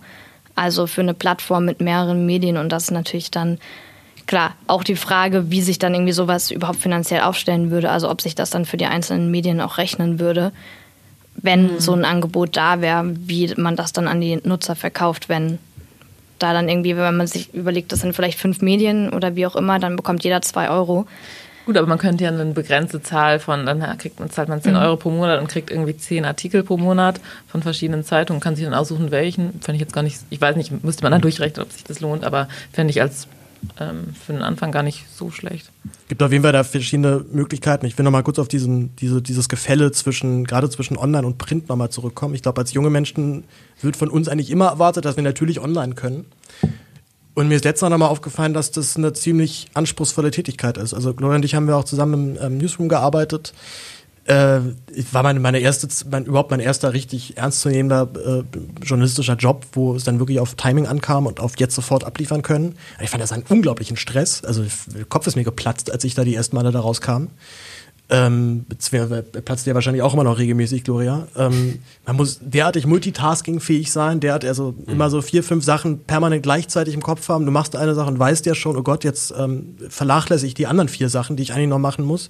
Man muss sich mit Bildern auskennen, man muss sich mit Videos auskennen, man muss technisch derartig viel mitbringen äh, wo ich glaube ich wirklich sagen würde, das haben Kollegen, die vor 20 Jahren ein Volo gemacht haben, noch nicht gemacht. Oder vielleicht vor 20 Jahren ging es wahrscheinlich gerade so los, aber vor 30 Jahren, weil klar, da gibt's einfach noch kein Internet in diesem Sinne. Da machst du halt eine Zeitung, setzt dich da morgens hin, äh, gehst erstmal drei Stunden irgendwelche Konferenzen, dann gehst du irgendwie geil Mittagessen und dann ab zwei fängst du mal an, ein bisschen zu schreiben und dann um 18 Uhr ist halt dann Feierabend. Also ähm, ich will überhaupt nicht sagen, dass das nicht seinen Wert hat, ganz im Gegenteil. Ne? Aber die Anforderungen, die heutzutage an junge Journalistinnen gestellt werden, sind ganz andere als noch vor 30 Jahren. Und es gibt meines Erachtens nach auch noch viele Kollegen, die sich sehr darauf ausruhen, ähm, noch zu dieser alten Schicht zu gehören. Was, was sind da eure Erfahrungen? Erzählt, erzählt gerne mal ein paar Stories. Kann ich mir, äh, also kann ich mir gut vorstellen. Ich hatte bei, zum Beispiel in einem Praktikum die Erfahrung, dass ähm, eine Kollegin äh, hat also auch von einer, von einer Journalistenschule hat dann vorgeschlagen, ja, ich, wir können auch zu dem Thema vielleicht nicht nur so einen Text für die Tageszeit, sondern wir machen dann auch noch ein Video für online, das wäre doch was. Und dann war die Redakteurin war wirklich so, was, das könnt ihr?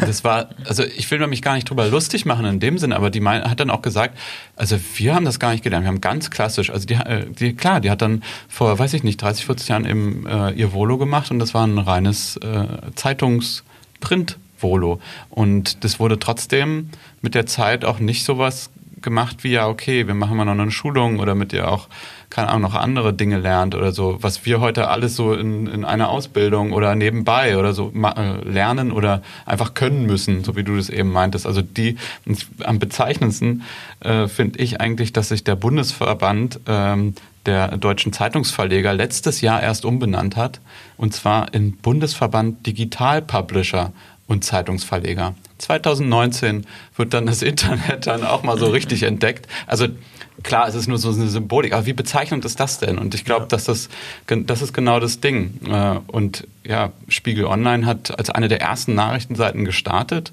ähm, wahnsinnig erfolgreich, aber es hat, äh, mit, was die Reichweite angeht und so, aber ich glaube, also es hat echt eine Weile gedauert, bis auch die irgendwie Geld verdient haben oder gemerkt haben, ja, okay, wir brauchen, also Werbung schön, reicht aber nicht, wir brauchen noch Bezahlmodelle und so weiter, weil das Problem, was du hast, und das ist genau diese Print-Online-Gefälle, ist, dass das Hauptgeld ja immer noch über die Anzeigen und Abos von dem Printprodukt kam und plötzlich hast du aber so eine Online-Redaktion aufgebaut und wie sollst du mit dem, es kommt ja nicht viel mehr Geld rein, wie sollst du mit der, plötzlich zwei Redaktionen bezahlen? Ja, was wurde gemacht? Naja, dann bezahlt man die online einfach viel, viel schlechter. Und das ist ja schon mal, ist ja schon mal das Erste. Super. Da kommen ja eh nur äh, ganz bisschen, äh, weiß ich nicht, Anzeigen rein und so. Und ja klar, aber dann hast du mittlerweile so eine Sache, dass du drei junge Leute äh, bei online so bezahlst wie eine Person bei Print, die schon länger dabei ist. Und ich finde, das, also, das kann es auch nicht sein da müssten wir eigentlich irgendwie auf die Barrikaden gehen. Aber andererseits freut man sich, wenn man überhaupt äh, irgendwo eine Stelle hat oder eine halbe. Ja, und spekulieren ja auch dann doch viele immer so ein bisschen darauf, dass sie vielleicht doch noch einen dieser lukrativen Printjobs dann einfach bekommen. Also vom Online eventuell da reinwechseln und äh, dann genau. sich ein schönes Leben machen können. Mhm. Im Idealfall, wenn es dann auch klappt. Also ich bezweifle, dass die Gehälter, die jetzt dann frisch aufgesetzt werden, dass sie dann auf demselben Level sind wie das, was dann ein Redakteur in den 90ern eh gekriegt hat. Ja. Äh, Gehe ich sogar mal davon aus, ganz, ganz sicher nicht. Aber auch dieses Gefälle fand ich, macht sich auch immer sehr bemerkbar in den Redaktionen, dass du merkst, die Leute, die jetzt hier schon seit 20, 30 Jahren sind, gehen mit einer gewissen Sicherheit äh, hier durch die Gegend, weil sie wahrscheinlich erstens unkündbar sind oder nur ganz schwer kündbar sind. Dazu bestimmt auch nicht im Geld schwimmen, aber zumindest da gut verdienen und wir Jungen dann irgendwie alle da, da sitzen und irgendwie froh sind, wenn wir irgendwie einen Taui da, dafür noch bekommen, dass wir unsere Miete bezahlen können. Und ähm, das war eigentlich nicht äh, nicht angemessen ist. Gerade weil ich der Meinung bin, wir machen den viel schwereren Job da online. Aber inwiefern findest du, dass sich das bemerkbar gemacht hat? Also so im, im Umgang, Umgang dann der. Ja, in der Selbstverständlichkeit, mit der sich dann so manche Kollegen dann Sachen rausnehmen, wo ich genau weiß, dass wenn ich das machen würde, wäre ich raus. Aber sowas von raus. Hm. Kennt ihr das? Habt, habt ihr da, habt ihr außer, oder bin ich, bin ich da der Einzige? Vielleicht habe ich auch einfach Pech gehabt mit meinen ist, äh, Arbeitgebern. Ich weiß es nicht. Also ich war jetzt nie fest bei irgendeinem, oder also ich habe ja fast nur äh, so Praktika-Erfahrung. Ich glaube, da ist es nochmal anders, weil da sowieso diese Hierarchie da ist. Und ich glaube, wenn man irgendwie auch nur als äh, fester Freie oder so ist, dann ist es ja, dann kriegt man das vielleicht nochmal anders mit, weil ja, also mhm. daher. Kann sein, ja, ich habe ich hab aber auch, ich habe in der Kulturredaktion angefangen auch noch. Und dann erst im Newsroom, also es waren so zwei, also es waren so zwei harte äh, Welten, die da aufeinander geprallt sind. Ich glaube, man sieht es auch einfach an dem den Unterschied an dem Stresslevel. Also wie gestresst die Leute den Tag über sind. Also weil klar, du hast in der Printredaktion hast du eine Deadline und die ist auf jeden Fall stressig, das will ich nicht außer Frage stellen, vor allem die halbe Stunde davor, die Stunde davor. Aber online hast du halt einfach die ganze Schicht durch Stress. Also es gibt, die ganze Schicht besteht aus einer einzigen Deadline quasi, also die durchgehend stattfindet, weil immer irgendwie schnell irgendwas fertig sein muss. Und ähm, also ich glaube, das sieht man zumindest auch, wenn man durch die Redaktion geht und sich anschaut, wie die Leute irgendwie aussehen. ja, vor allem, wenn man halt weiß, oh Gott, vielleicht sehe ich auch so aus. Scheiße. wie lange arbeitest du ja? Zehn Jahre. Uh, fuck. Da muss ich aufpassen.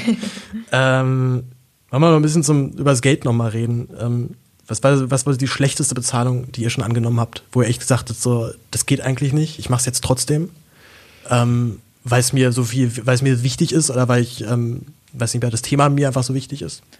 Also ganz am Anfang, als ich noch vor meinen Praktika und als ich nur Sachen einfach veröffentlichen wollte, habe ich auch Sachen umsonst auf irgendwelchen Plattformen oder bei gewissen linken Tages, sehr linken Tageszeitungen, die auch nichts zahlen. Die, also so, die auch kein Geld haben. Ja, genau, die auch kein Geld haben.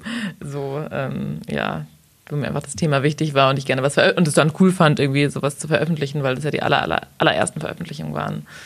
Ja. Und, und, jetzt auch bei, bei Publikationen, wo du wusstest, die haben, hätten eigentlich jetzt das Geld, aber ich traue mich nicht zu fragen oder man, man, bietet mir nichts an oder nur was sehr Schlechtes? Ähm, also ganz unbezahlt nicht. Nee, nee, das eigentlich nicht. Also na, klar, auch irgendwie schlecht bezahlte Sachen, ja. ja. 21 Cent die Zeile. ja, stimmt. Du hast ja schon gedroppt. Aber was ich da noch äh, anfügen wollte, weil das war, das war das erste Praktikum, haben wir wirklich nur so zwei Wochen mal dann äh, äh in den ersten Semesterferien rein und dann habe ich gesagt, ja, ich will das nochmal länger machen, nochmal zwei Monate, dann in den nächsten Ferien sozusagen. Und äh, da war dann halt eigentlich so, weil wir haben keinen Vertrag aufgesetzt oder irgendwas, sondern war wieder das Verständnis, naja, du kriegst halt wieder das von einem Freien. So war das jedenfalls mit der Redakteurin direkt abgesprochen. Und irgendwann habe ich dann mal einen bisschen längeren Text oder wurde Aufmacher auf der Seite oder so und dann äh, plötzlich telefonierte die äh, aufgeregt mit dem Chef und oder äh, zum Lo Lokalchef zumindest. Und dann meinte sie so, ja, ähm, ich ich glaube, der will dich gerade runterverhandeln. Du sollst, sollst nicht das volle Praktikums, also nicht das volle freie Gehalt bekommen, sondern so ein halbiertes, weil bist ja Praktikant und kannst ja so im Sinne von ähm, kannst den Keks ja. angucken, aber nicht das essen. Das Praktikant, du kriegst das halbe Zeitengehalt. Aber ja. sozusagen, ich war ja schon ein, zwei Wochen, also ich war da schon im Praktikum und ich habe auch schon vorher eins gemacht und da, das war halt sozusagen die Vereinbarung, die getroffen war, natürlich nicht auf Papier. Letztendlich habe ich die 21 Cent, wow, so viel, äh, auch bekommen, die Zeile. Aber ich fand das sowas von dreist, dass man sozusagen im Nachhinein oder dann noch, und der, der kannte mich überhaupt nicht der hat mich vielleicht, vielleicht einmal gesehen und wie bei der Konferenz oder so. Und dann sich zu erdreißen, so, ja, nee, noch jetzt mal runterhandeln. So, also ich dachte, das kann doch wirklich, das kann es doch nicht sein. Und deshalb habe ich dann auch da eigentlich äh, nicht mehr frei gearbeitet für die. Also nach dem Praktikum war so, ja, nee, ich habe einmal noch mal was angeboten, aber ansonsten dachte ich mir auch, nee, nach so einer Erfahrung, danke, nee. Vor allem, vor allem, also mein halbes Zeitengehalt war sogar immer noch höher als dein volles Zeitengehalt. Tut mir auch weh in der Seele. Gloria, was, was war, was war dein, dein persönlicher Tiefpunkt finanziell ähm, gesehen? Also ich habe einmal für 200 Euro im Monat gearbeitet, also Vollzeit im Praktikum und äh, hatte dann anschließend noch frei dort geschrieben, ich glaube, es waren 40 Cent pro Zeile und ähm, war aber so, dass ich da auch, an, also zu zum, diesem einen Text dann eben zu dieser Veranstaltung auch anreisen musste. Das heißt, ich hatte da noch Zeit und wollte das natürlich dass der Stundenlohn für diesen Text, den ich schreibe, nicht irgendwie grottenschlecht wird. Mhm. Und habe den Text dann auch relativ schnell geschrieben und im Endeffekt ist mir danach, also es war kein dramatischer Fehler, aber es ging, wurden zwei Kinder zitiert und ich habe einfach für beide Kinder den gleichen Namen genommen, aber es war offensichtlich im Text, dass es andere Kinder sind. Es war einfach ein total sinn dummer Fehler, der einfach da auch daraus entstanden ist, dass ich den Text halt irgendwie so schnell runtergeschrieben habe, abgeschickt habe, ihn aber anscheinend auch niemand mehr wirklich gegengelesen hat. Und ähm, ich glaube, das ist natürlich dann auch wieder die Frage, weil, also ich habe es zumindest oft bei mir selbst gemerkt, wenn ich schlecht bezahlt wird, äh, werde, ist natürlich auch die Motivation oder das Engagement, was dahinter kommt, vielleicht nicht 110 Prozent, wie es halt in der Redaktion manchmal sein muss sondern dann macht man doch irgendwie mal etwas schneller, weil es sich sonst auch einfach finanziell nicht für einen lohnt. Oder man ist vielleicht doch nicht 100 Prozent immer bei der Sache und das ist natürlich dann auch kontraproduktiv für alle. Aber das, diese Wertschätzung, die natürlich auch mit der Bezahlung einhergeht, ist, glaube ich, auch einfach ein großes Problem, wenn das nicht gegeben ist. Wäre das, das, das, das, nächste dicke Fass, ne? Wollen wir es mal aufmachen? Die mhm. Wertschätzung, die man abseits von dem Finanziellen bekommt oder auch nicht bekommt. Wie sah es bei euch aus? Hattet ihr das Gefühl, bei den, gerade so bei den Praktika, wo es ja auch darum geht, den jetzt hier wirklich reinzuziehen, also dem jetzt mal zu zeigen, wie läuft denn so ein Medienhaus ab und so weiter. Hat ihr das Gefühl, da hat man sich wirklich um euch gekümmert? Ich könnte mir vorstellen, wahrscheinlich so von 100 auf, von 0 auf 100, so alles dabei. Was, was sagt ihr? Ja, ich finde es total schwer, das so zu verallgemeinern. Sogar noch nicht, also ich finde, man kann es noch nicht mal für ein, mm, ein Medienhaus sozusagen sagen, weil es auch mal sehr auf die Redakteure ankommt. Ganz unterschiedliche Erfahrungen, aber klar, also ich glaube, grundsätzlich ist es mit der Wertschätzung einfach, weil das, vielleicht liegt es auch so ein bisschen am, an der äh, Natur der, des Jobs, dass es sehr stressig ist, gerade bei den tagesaktuellen Sachen, Tageszeitungen, ähm, und da oft wenig Zeit bleibt für sowas wie Lob oder Feedback. Also ich habe manchmal, war ich dann total positiv überrascht, wenn dann doch mal plötzlich so eine nette Mail kommt oder irgendwie so ein, so ein nettes Feedback. Das gibt einem ja gerade, wenn man am Anfang steht, irgendwie total viel. Aber ja, oft auch einfach nichts, ja. Ja, da war nur so, was ich, ein Slack-Nachricht, so geiler Text, das würde ja auch schon. Genau, genau, schon das ist ja einfach schon, genau. Muss ja nicht immer Feedback sein, ja, aber das ja, Gefühl, es ja, wird hier wahrgenommen, was man genau. gerade macht. Mhm.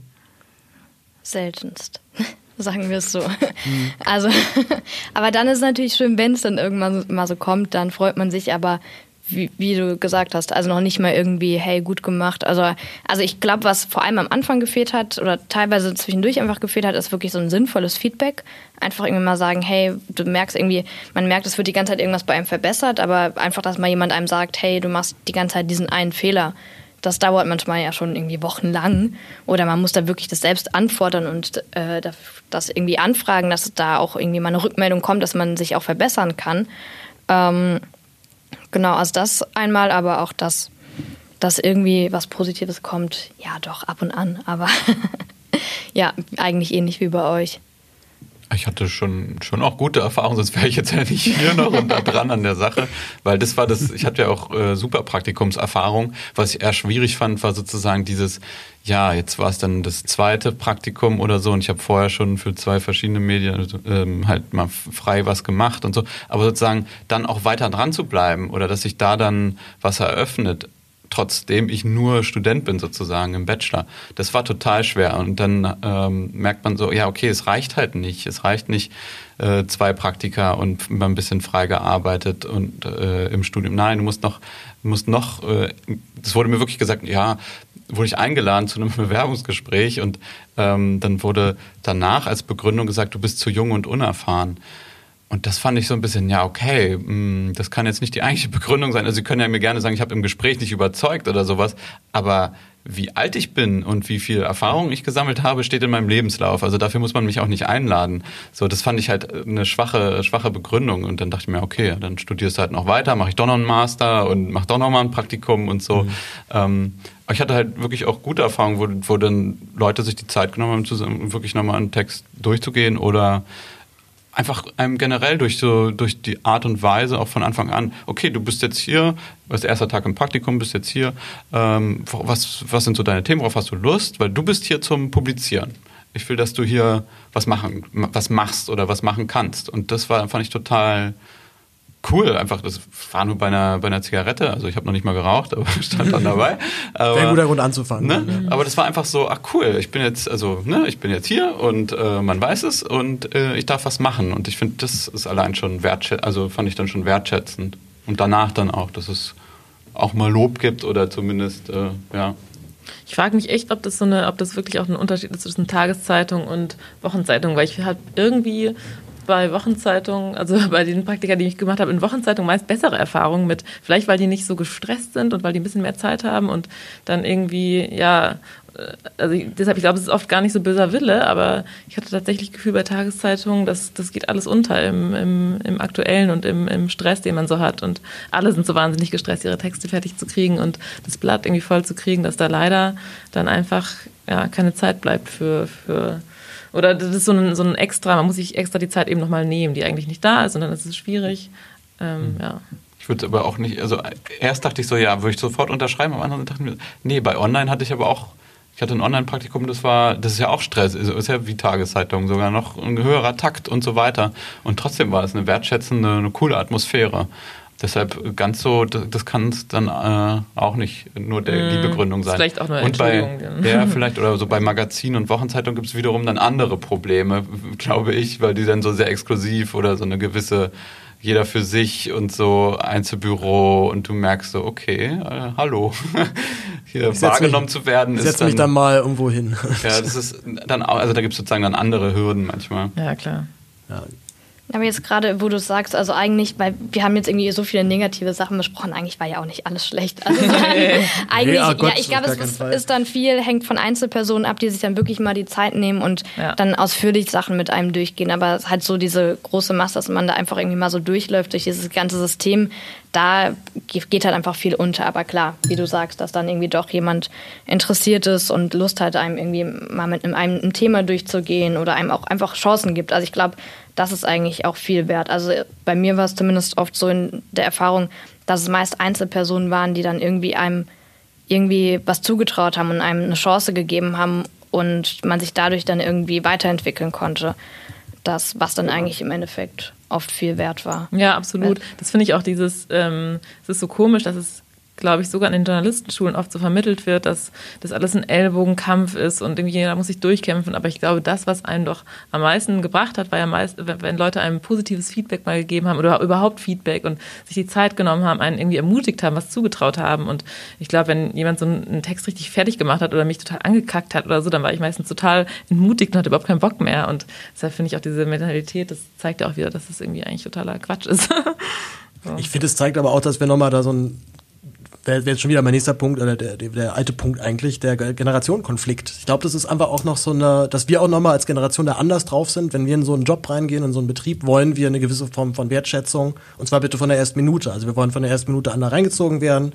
Bitte stellt euch vor, ich bin der und der, ich mache jetzt hier das ich glaube, das ist noch relativ modern als äh, Gedanke, als Unternehmensphilosophie. Ich glaube, dass das auch noch nicht bei vielen so angekommen ist und dass das auch noch, ne, hab ja vorhin schon gesagt, ne, die, die alten Männer dann in der Redaktion, für die ist das völlig krass, dass der Praktikant jetzt hier mit am Tisch sitzt. Das wäre früher nicht gegangen. Und es war auch, glaube ich, früher noch ein, ja, früher als äh, ganz spekulativ, ähm, natürlich auch nochmal eine andere, äh, eine andere äh, Herangehensweise. Ja, glaube ich schon, wobei ich trotzdem finde, dass oft dann junge KollegInnen das auch sehr stark übernehmen, diese, dieses, äh, diesen Konkurrenzkampf, dieses, diese Hierarchien leider. Also ich habe es jetzt nicht, nicht unbedingt so erlebt, dass dann junge KollegInnen, ähm, also dass es was mit Alter zu tun hat, wie solidarisch die Leute sind oder wie sehr sie sich Zeit nehmen, das würde ich nicht sagen. Aber vielleicht, aber es kann natürlich trotzdem sein, dass es was ist, was ähm, ja, was noch aus einer anderen Generation kommt, wo man einfach noch mehr Hierarchien hatte und dass sich das so eingebürgert hat, diese Kultur und die jetzt auch immer weiter übernommen wird und sich fortsetzt. Ja, Aber, dann, dann halt eben gemischt mit diesem Finanzierungsproblem. Ja. Also ich glaube, wenn die Redaktionen einfach ein bisschen besser planen könnten und einfach dann auch mal wissen, was jetzt eigentlich ihr Budget ist und was sie eigentlich ausgeben können, wäre es sowieso nochmal entspannter. Ich hatte sowieso nie das Gefühl, wenn ich, ähm, auch wenn ich gemerkt habe, es ist jetzt echt gerade ein Scheißpreis und das geht eigentlich gar nicht. Und äh, Gloria und ich haben, haben mal zusammen mal eine, eine, Reportage geschrieben und war, ich war super stolz. Das war meine erste, mein erster großer Text, den richtig abgefeiert. Und da kommen ja so 200 Euro dann da raus. So für mehrere Tage Arbeit ja. mit noch und noch gar nicht einberechnet Recherche eigentlich aus dem Ausland in Serbien. Ne? Also völlig, Krass.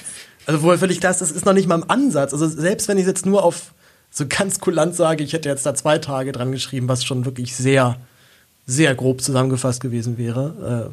Gloria, nickt, Gloria schüttet und nickt gleichzeitig, sie ist nicht so richtig sicher, worauf ich hinaus will, kommt es halt never ever, äh, kommt man da irgendwie auf den grünen Zweig. Ja. Und es kann es ja eigentlich nicht sein, dass da Gehälter gezahlt werden, wo klar ist, dass du wirst davon niemals leben können und wo sogar eigentlich mir relativ schnell klar war, ich hätte auch bei meinen Nebenjobs neben dem Schauspiel bleiben können, nämlich Kellnern und äh, Gastrokrams, da habe ich mehr verdient. Also da bin ich tatsächlich dann am Wochenende mit halt deutlich mehr Geld in, in der Tasche nach Hause gegangen.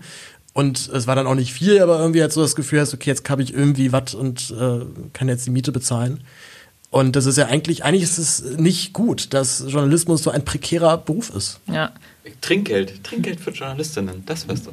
Ja, genau. Ja, und das steht ja auch so im Widerspruch zu dem, wofür das so steht. Ne? Ich finde, wenn man dann sagt, so auch wenn man sich dann, wenn man dann sich, wenn man dann irgendwie auf einem Termin ist und sich vorstellt als äh, Journalistin von Zeitung XY und die Leute haben ja auch ein ganz anderes Bild von einem im Kopf und eigentlich muss man irgendwie gucken, wie man sich, aber da kriegt, eigentlich kann man sich den Kaffee nicht richtig leisten, weil das Gehalt ähm, eigentlich die, die, die Reise schon gar nicht ähm, bezahlt und so weiter. Man, wenn man Glück hat, bei Null rauskommt, das ist ja irgendwie total absurd. Ne? Ähm, ja.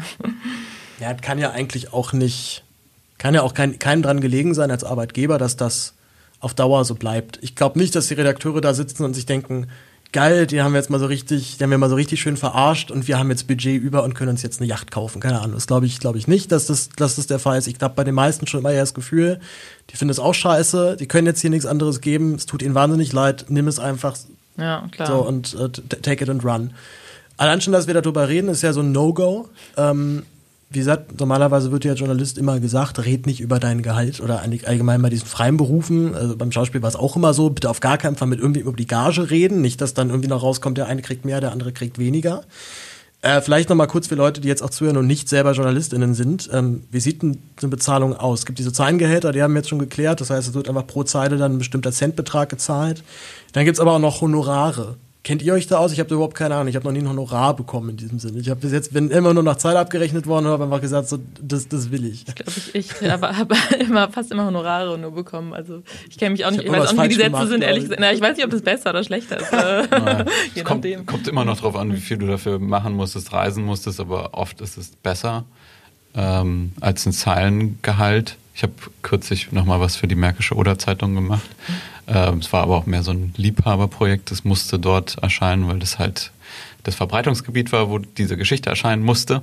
Ähm, und also ich habe mehr als 21 Cent die Zeile bekommen. Uhu. Aber Das ist ein richtig dickes Fass dann offen. ja, es, waren, äh, es war auch nicht viel. Äh, ich musste handeln ähm, und zwar direkt mit dem Chefredakteur dann. Und äh, es hat nicht annähernd eigentlich so den Aufwand gerechtfertigt, den ich da reingesteckt habe, weil okay, es war eine Zeitungsseite, ähm, aber ich habe da halt, das war eine, eigentlich wie eine investigative Recherche im Lokalen über anderthalb Monate, zwei Monate eigentlich. Und wo ich immer wieder dran gearbeitet habe. Ich habe leider nicht aufgeschrieben, wie viele Tage. Ich habe das dann so im Nachhinein mal so ein bisschen versucht zu rekonstruieren, weil ich immer wieder zwei Stunden da am Abend, da nochmal eine Stunde am Nachmittag, da nochmal äh, neben der Arbeit. Und ich habe einfach, also das, das bei da, was von wegen grüner Zweig weit entfernt, also das von für 250 Euro ähm, hatte sich der ganze Aufwand gar nicht gelohnt. Ja klar, ich meine, wenn du einen Monat damit zugange warst, äh, müsste ja eigentlich halt zumindest so weit dein, Leben so da finanziert sein mit dem Gehalt, was du da gekriegt hast.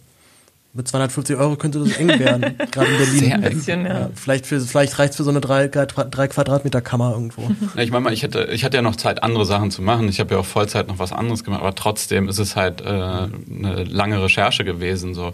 Ähm, deshalb, das war ein Honorar, was ich verhandelt habe. Und dann sonst, ich glaube, bei, bei Radio ist es durchaus äh, üblich, Honorare zu machen. Dann, da gibt es auch feste Sätze. Ich glaube, die Tabellen, ich weiß nicht, ob die öffentlich sind, aber auf jeden Fall gibt es so für die öffentlichen, ja. genau, die, das kann man nachschauen äh, bei den öffentlich-rechtlichen Sendern. Äh, nur kurz RBB und, äh, und so zahlen, glaube ich, am schlechtesten, SWR, WDR am besten. Ähm, SWR, echt? ja, schon, ich glaube glaub schon. Also WDR auf jeden Fall. Äh, den Rest das selber das nachgucken. größte Medienhaus Europas, glaube ich auch, ne? Der, der, der, der, der WDR. Ja, Mal gehört.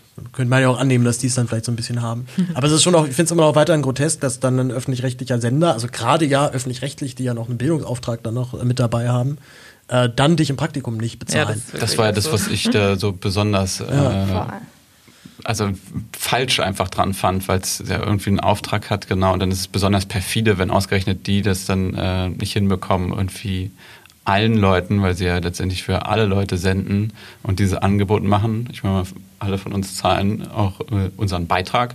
Äh, und dann aber es nicht sozusagen gepackt bekommen, das auch dann offen, offen zu gestalten, Leute wieder reinzubekommen, und zwar aus allen, allen Schichten der Bevölkerung. Ja, dann halt auch noch die öffentlich-rechtlichen, wo ich immer das Gefühl habe, wenn, wenn die jetzt nicht sofort in den nächsten paar Jahren da junge Leute nachziehen, dann sterben die einfach.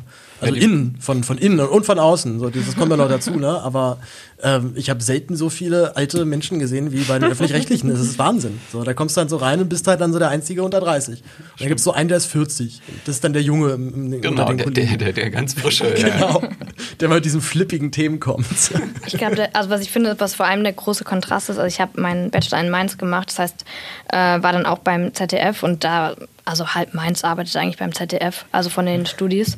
Und man wird da nicht schlecht bezahlt. Also, und es gibt sehr, sehr viele Studijobs und für die absurdesten Tätigkeiten. Also, ich hatte Freunde, die haben halt alle zwei Stunden eine Aufgabe gehabt und saßen dann da halt zwischendurch ihre Zeit ab mit einem guten Stundenlohn.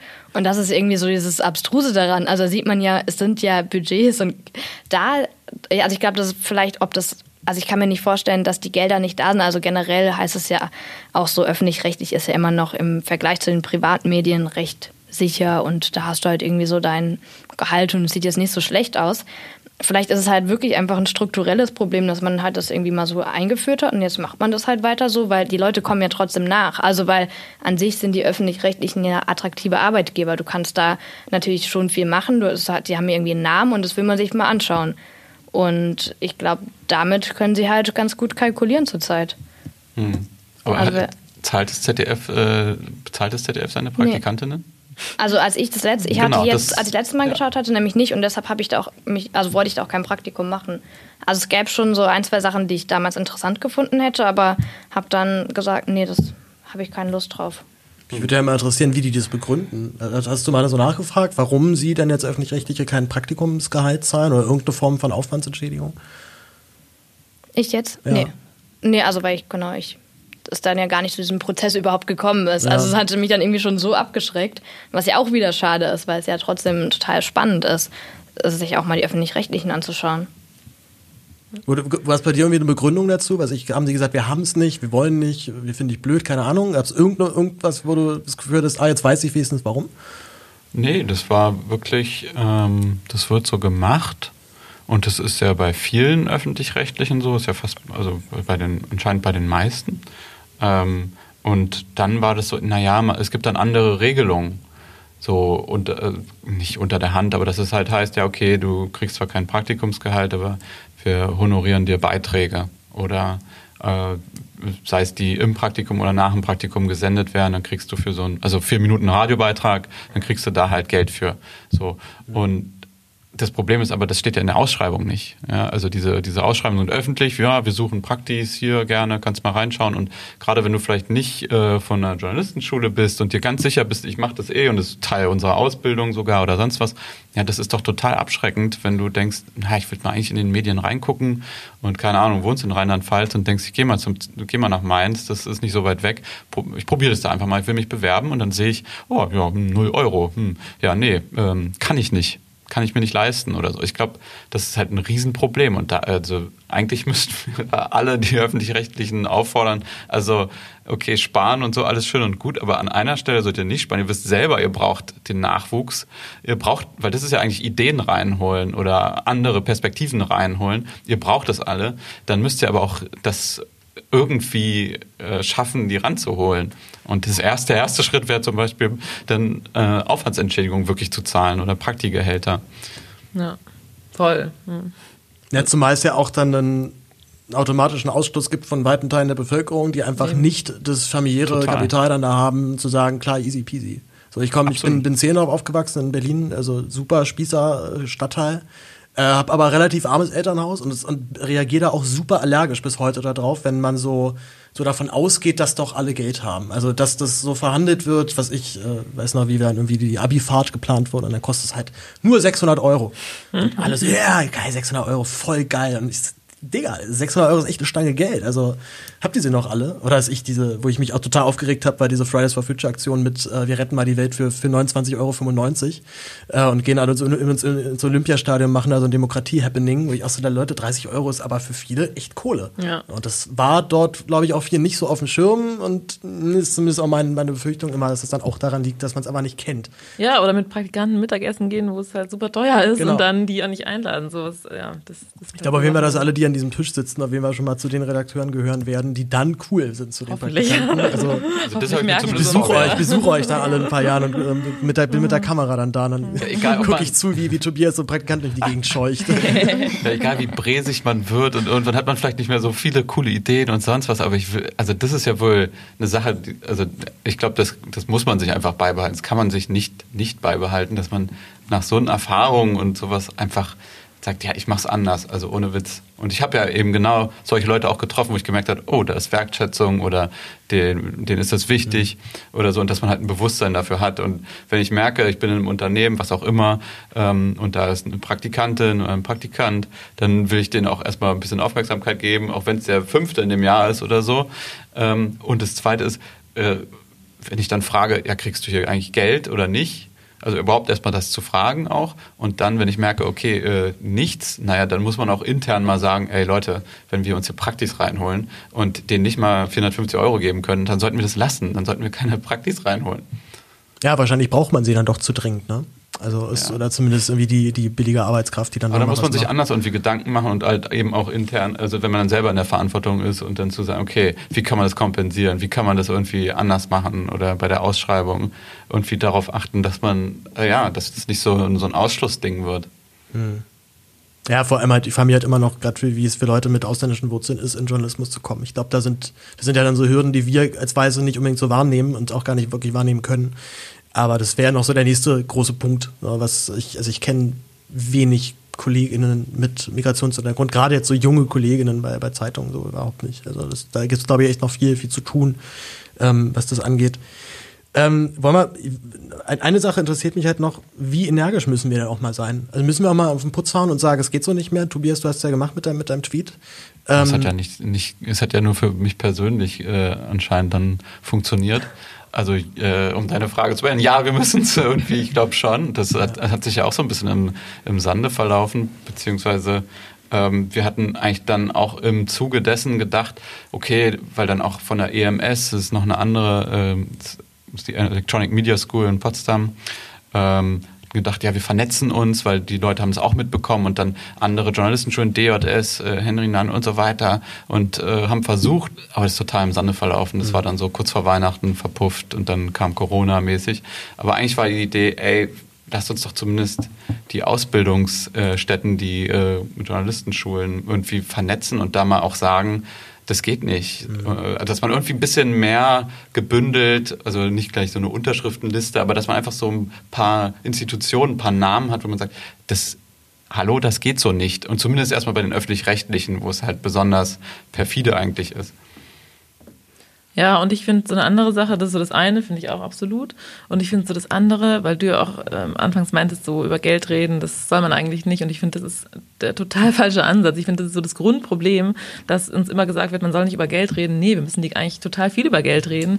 Ich finde, das würde halt auch schon ganz viel ändern, wenn, ähm, wenn man halt weiß, was die anderen verdienen und wenn das viel transparenter gemacht wird. Und ich finde, das ist auch so ein, so ein Riesending, dass ähm, dass das immer so ein Hokuspokus ist mit den Gehalten, mit den Honoraren. Ich meine, gerade, ne, wir haben ja auch schon darüber gesprochen, was ist jetzt mit Zahlengehalt, Honorarabrechnung? Und ähm, ja, ich finde, da muss die ganze Branche viel transparenter werden. Und da können wir auch selber anfangen, indem wir halt einfach da auch viel mehr drüber reden, auch untereinander. Und ähm, ja, das äh, finde ich ist einfach so ein Punkt, dass man, dass man auch weiß, wie viel verdienen andere für ihre Texte, wie viel ist okay, ähm, wie viel darf ich verlangen, dann wird man ja auch selbstbewusster und haut dann vielleicht auch eher mal auf den Tisch und sagt, ja, hier ist ein cooles Thema und dafür will ich aber auch so und so viel, weil ich habe das Gefühl, das muss man sich total hart erarbeiten und seine Erfahrungen machen und tausendmal gegen die Wand rennen und sich total unterbezahlen lassen, bis man irgendwann checkt, ah ja, nee, eigentlich ist es viel mehr wert und eigentlich kann man einfach auch viel mehr dafür verlangen, aber man weiß es halt nicht. Kennt ihr äh, wasjournalistenverdienen.de? Mhm. Das äh, hatte ich mir nämlich vorhin nochmal angeschaut. Das ist eigentlich ganz interessant, aber ich finde, daran erkennt man nämlich auch, wie sensibel das Thema überhaupt ist. Und zwar sind das zwei, äh, eine Journalistin und ein Journalist, die, ich glaube, also über mehrere Monate von freiwilligen Leuten Daten gesammelt haben und ähm, das geschaut haben, was die Honorare pro tausend Zeichen sind bei verschiedenen Medienhäusern. Und da dann von Werten zwischen 12,13 Euro bis 174 Euro äh, angekommen mhm. sind und das dann ähm, so ein bisschen zusammengestellt haben, aber selbst total unsicher waren, das zu veröffentlichen. Einmal, weil es halt sehr sensibel ist und andererseits, weil es natürlich irgendwie nicht repräsentativ ist, weil sie da jetzt bei manchen mehr Daten haben und auch was, die haben halt auch noch die Zufriedenheit angegeben als Auftraggeber und ähm, das natürlich dann sehr schwankend ist, wenn man bei dem einen irgendwie zehn Rückmeldungen hat, bei dem anderen nur eine Rückmeldung. Aber ich finde, also ich hatte das nämlich auch selbst mal geschaut, als ich so ungefähr wissen wollte, was ich irgendwie für eine Seite bekomme und fand das dann schon mal auf jeden Fall eine wichtige Stütze. Also so als erster Schritt, dass man irgendwie erstmal so eine Online-Datenbank hat und dann zu schauen, das Angebot, was ich jetzt von diesem Medium bekomme, ist es überhaupt realistisch? Würden das andere, also es liegt es so in dem Rahmen, was andere bereits irgendwie online mal angegeben haben, was sie dort verdient hätten. Und ähm, aber genau, also ich könnte mir vorstellen, wenn sowas halt noch künftig weiter ausgearbeitet wird, dass das vielleicht zumindest eine große Hilfe wäre, auch für die Zukunft, irgendwie zu sagen zu können, hey, hier ähm, sieht es aber so und so aus und Leute, die vor mir hier geschrieben haben, haben aber, was weiß ich, keine Ahnung, 30 Euro mehr pro 1000 Zeichen bekommen oder wie auch immer. Also wenn man das dann auch als Mittel einsetzt, einsetzen zu weiß. Hm. Und in der Konsequenz dann auch öfter Nein sagen. Also es ist halt leider mhm. auch so ein Nux, also da muss man auch, also dann muss man vielleicht auch wenn man nicht gerade komplett angewiesen ist auf dieses Geld, weil es geht nicht anders, äh, dann auch selber sagen, ja, nee, dann nicht, nicht, nicht dafür. Oder, oder eben versuchen, das, was du meinst, dann zu verhandeln und mhm. zu sagen, nee, also ähm, weil ich hatte noch folgenden Mehraufwand oder das ist außerdem noch das und das, dass man irgendwie besser begründen kann oder zumindest irgendwie noch Spesen oder irgendwas, weil, weil das zu oft, glaube ich, ich glaube, ja, vielleicht nehmen wir noch zu, zu viel hin, so, ja, gerne, dann habe ich wenigstens äh, das in der Tasche oder dann ist es wenigstens veröffentlicht oder so. Absolut. Und ich glaube, man muss öfter einfach, nö, dann nicht. Und das ist dann, dann lernen die auch erst draus. Ähm, und ohne ich, ich freue mich da schon vor auf den Moment, wenn ich zum ersten Mal sage, nö, den, den, den, Text kriegst du jetzt nicht, dann gehe ich jetzt mhm. woanders hin. Aber ich, ich, ich, war bis jetzt immer zu sehr darauf angewiesen, dass ich das da nie machen konnte. Ich glaube, bei, bei uns an der Schule war jetzt bei einem Projekt das sogar öfter vorgekommen, ich muss jetzt nicht das Medium nennen, aber die sind dann, da haben mehrere Leute dann halt abgesagt, weil die nicht aus den Puschen kamen äh, oder keine konkreten Angaben gemacht haben, nicht gesagt haben, so viel kriegt ihr und dann wird es veröffentlicht und dann ist es dort halt nicht erschienen und äh, woanders mit mehr Reichweite. Pech.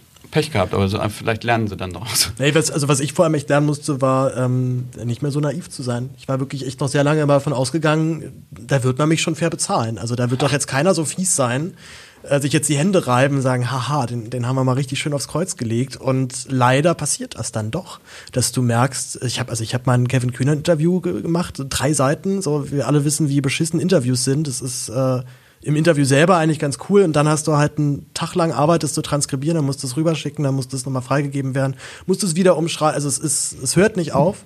Und dann habe ich dafür 120 Euro gekriegt Krass. und dachte mir halt so, das geht einfach gar nicht. Also das ist halt erstens, weil das echt ein famer Politiker ist, der, wo klar war, ich hätte da wirklich richtig hoch pokern können eigentlich bei den ja. Dingen und vielleicht auch wirklich einfach sagen sollen, nö, wisst ihr was, dann gebe ich das jetzt wem anders. Also das Thema finde ich immer noch gut, da sind echt viele coole Sprüche drin.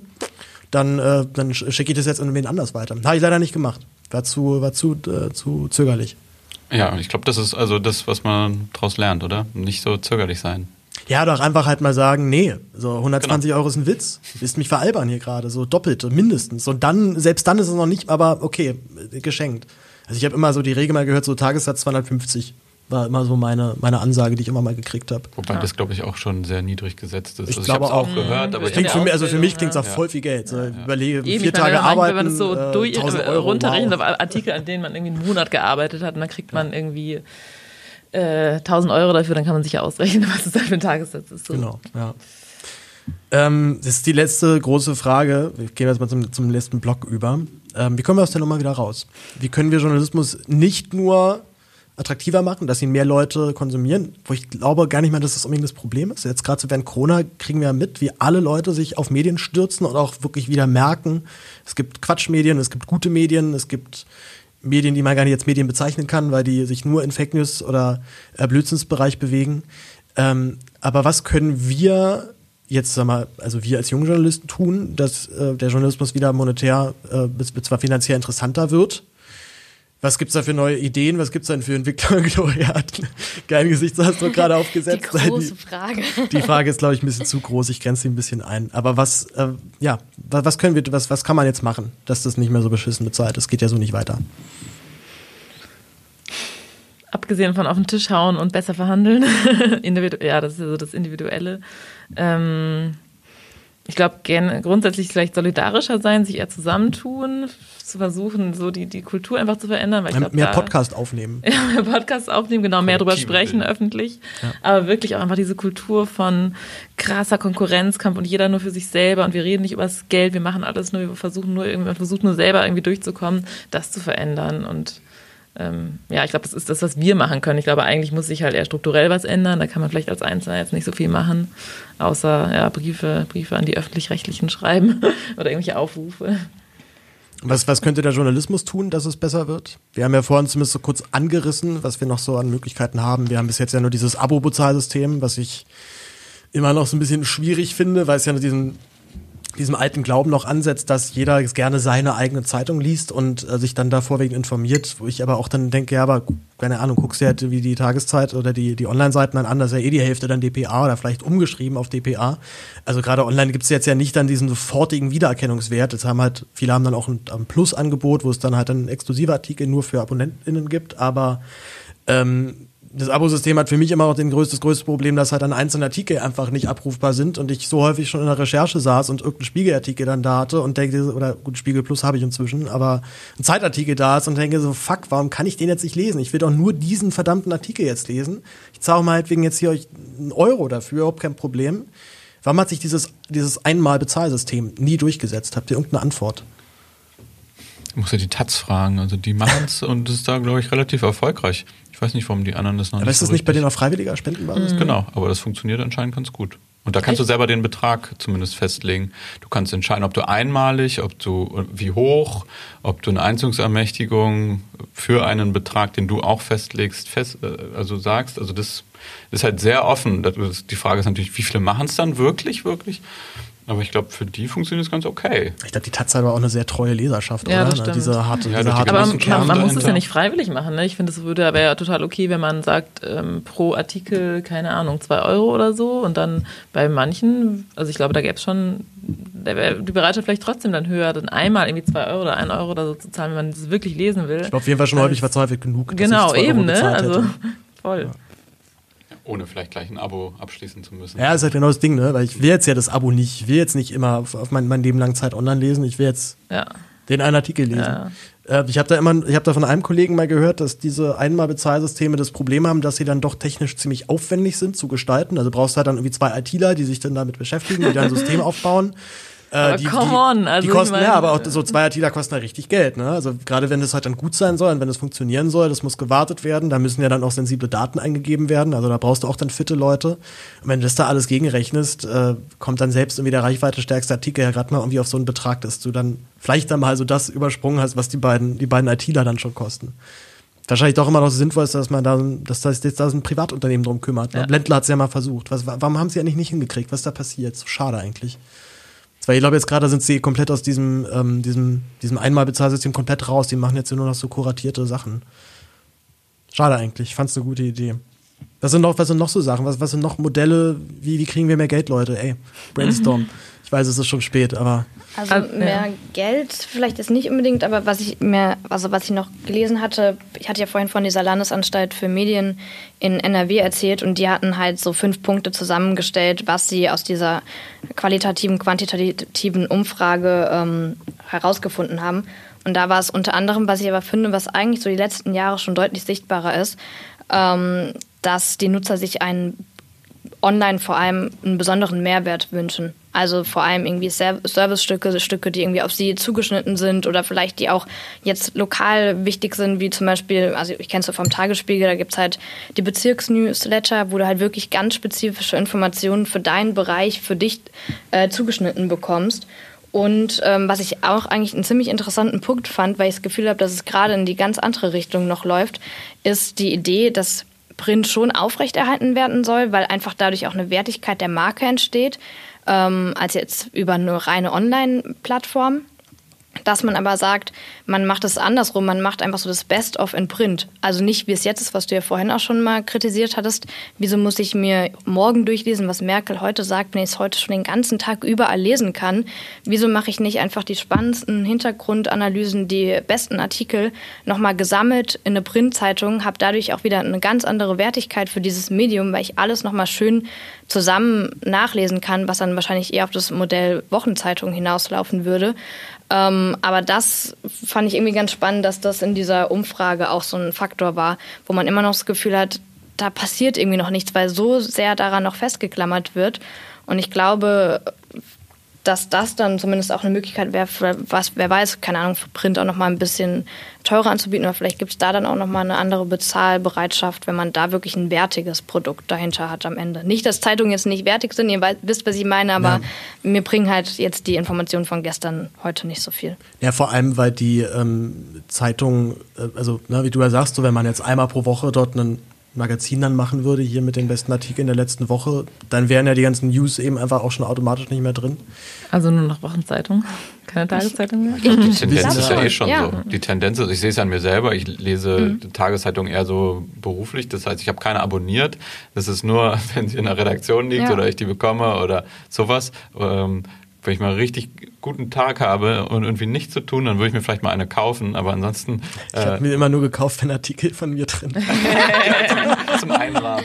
Hä, du kriegst so ein Belegexemplar, du musst ihn nicht kaufen. Das ja, nee, so das Ding. waren immer so Situationen, wo ich dann nicht in der Redaktion war. So, ich habe mich auch richtig geärgert, habe auch gesagt, nee, komm gerne, ich zahle jetzt gerne mal wieder eine Klar, ich kaufe nee. jetzt gerne mal eine Zeitung. Ist ja auch schön, Paul, ja, das Kiosk eine, eine, eine Zeitung zu kaufen, so. wo der eigene Name geht so zum Kiosk, sagt so, hallo, Ach, was ich hätte ganz gerne diese Zeitung. Schlagen Sie mal Seite 5 auf. Oh, steht ja mein Name. Das ist ja Zufall. I feel you, Paul. Nee, aber so an sich selber merke ich ja auch, ich, ich lese mehr so lieber die Wochenformate mhm. dann so und das, das, das kann ich aber auch mehr schätzen, weil ich das Gefühl habe, die sind ein bisschen ausgeruhter und das sind auch Texte, die vielleicht ähm, in einer Woche nicht belanglos sind, sondern immer noch einen Wert haben, weil die einfach irgendwie ein bisschen, bisschen zeitloser sind. Sei es, weil es eine Reportage ist oder vielleicht so eine Analyse, wo ich einfach, ah, okay, jetzt verstehe ich so ein bisschen mehr, was da eigentlich abgeht gerade. Ähm, das ist das eine und so, so das tägliche, naja, warum, das, das, da sind die Apps und Smartphones einfach besser. Das ist schneller. Ich kann da morgens rauf gucken, weiß was, weiß schon, was los ist aktuell.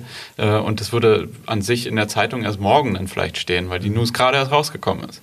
Aber ich will doch nicht bis, okay, man kann ja immerhin schon 17, 18, 19 Uhr dann die Zeitung von morgen dann auch schon abends äh, haben. Naja, super.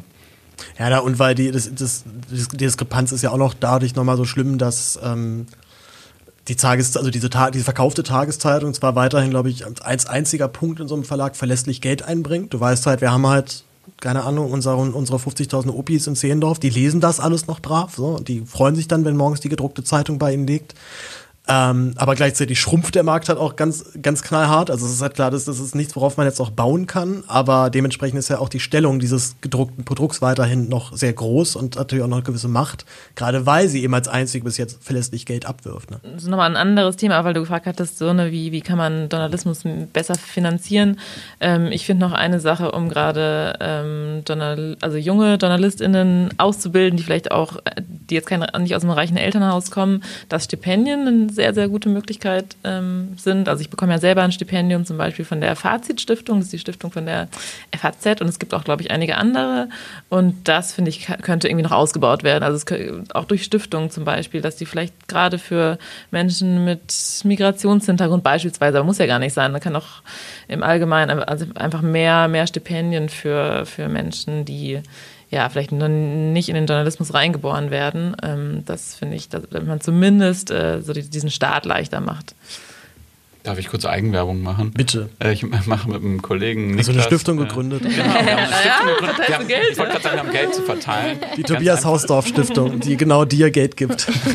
nee, aber es gibt ja auch Übersichten äh, dazu. Ich habe mit einem Kollegen vor kurzem einen Podcast gestartet mit Niklas, der heißt äh, Hinter den Zeilen, hört gern rein. Und da haben wir in unserer ersten Folge nämlich genau auch über Wege in den Journalismus äh, gesprochen, über unsere eigenen, weil wir beide aus äh, Arbeiterfamilien kommen und äh, wie das so für uns war, unsere Erfahrung. Aber wir haben halt auch oft in den Show Notes äh, eine ganze Übersicht mit allen Stipendien, die es überhaupt gibt äh, in Deutschland. Mir fällt jetzt nur selber die Website nicht mehr ein. Aber es gibt ähm, neben Fazit noch, noch etliche andere. Und es ist halt total wichtig, ähm, da mal reinzugucken, aber die retten dich natürlich nur über die Ausbildung.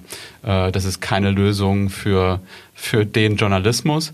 Und es hat eben auch, die Kehrseite ist eben, wenn sich dann die Medien darauf äh, verlassen, naja, okay, wenn du, äh, es kriegen alle irgendwie Stipendien oder ist es uns egal, wir, wir, fragen uns gar nicht, wie du über die Runden kommst und dann kriegst du im Praktikum nichts. Das kann, ja, das geht auch nicht. Mhm. Aber diese Stipendien ermöglichen es eben allen, äh, viel, viel mehr Leuten überhaupt äh, diesen Beruf zu ergreifen und das in Erwägung zu ziehen.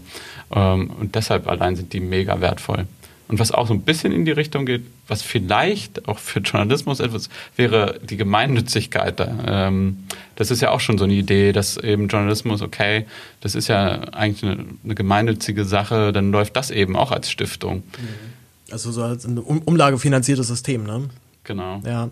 Hatte ich, hatte ich ein bisschen so recherchiert, ist mir ein ganz dicker Punkt ähm, klar geworden, als ich, äh, ich weiß nicht mehr, wie die Frau hieß, äh, ich habe es hier auch in meinen, ich, ich, ist auf jeden Fall alles in den Show Notes verlinkt. Ähm, die hat einen sehr interessanten Punkt nämlich herausgearbeitet, denn wir müssten dann ja erstmal festlegen, was ist ein Journalismus, was ist kein Journalismus. Genau. Also wer wird gefördert und wer wird nicht gefördert. Mhm. mhm. wäre meine erste, meine erste Frage, was ist mit der Bildzeitung? Kriegt mhm. die dann Förderung? Ich bin der Meinung, das ist kein Journalismus, sehen bestimmt sehr viele anders. Ähm, ist dann zum Beispiel Jung und Naiv, wir sitzen jetzt gerade im Studio, ist das Journalismus? Werden die dann auch darüber gefördert? Ähm, ich, ich glaube, ich muss jetzt auch noch mal kurz so Lanze aber für dieses Format dann auch von Jung Naiv brechen, weil gerade jetzt in Bezug auf äh, Finanzierungsfragen, ja, die sind ja wirklich nur komplett von ihren FörderInnen unterstützt. Also jeder, der dazu guckt, äh, wird halt bombardiert mit Werbung, aber nur für die. Also die einzige, wofür die halt Werbung machen, ist halt für sich selbst. Ähm, von wegen, wenn du es hier gut findest, wenn dir das gefällt, dann lass uns gern 10 Euro bei Pepper äh, zukommen. Und es funktioniert. Also klar, man braucht eine Reichweite, ab, ab, ab, aber ab dieser Reichweite klappt das dann auch. Also es gibt Leute, die halt sagen, ich möchte das hier gerne finanzieren. Ich, ich zahle da auch gerne für, ne, was du auch vorhin meintest, Gloria. Dass es eben einen, inzwischen einen Pult gibt an Menschen, die sagen, ich bezahle aber gerne für Journalismus. Wenn er gut ist, wenn er mir gefällt. Und bei Jung Naiv finde ich immer noch das Besondere, äh, klar, man kann das Format jetzt irgendwie langweilig finden, man kann es blöd finden. Äh, überraschenderweise findet ja dann so die konservativen Spieße immer total spannend, weil das ja eigentlich genau ihr Format ist. Also anderthalb Stunden lang nur Interview und kein, kein Schnickschnack, kein Rumgeschneide, keine Pling, Blonks, irgendwelche äh, coolen Überblendungen, die man noch irgendwie so mit, äh, mit Windows Movie Maker so da, da reingeklärt hat. Ähm, und das funktioniert. Und ich glaube, hätten die jetzt so einen Social Media Berater gefragt, wie man denn ein cooles YouTube-Format über Politik aufzieht, wäre was ganz anderes rausgekommen. Und das, das finde ich fast noch das Schönste, dass es sogar dann funktioniert oder vielleicht sogar nur dann funktioniert, wenn sich Leute einen Plan machen und sagen, ich finde das so geil, ich will es genau so machen und nicht anders. Weil das kriegen dann Leute mit. Also das merkst du dann letztendlich im Produkt, ähm, ob da diese Authentizität, die ja immer von einem künstlich hergestellt werden, werden soll, ob sie wirklich ernst, ernsthaft authentisch ist oder ob es halt eben so ein Marketingprodukt ist.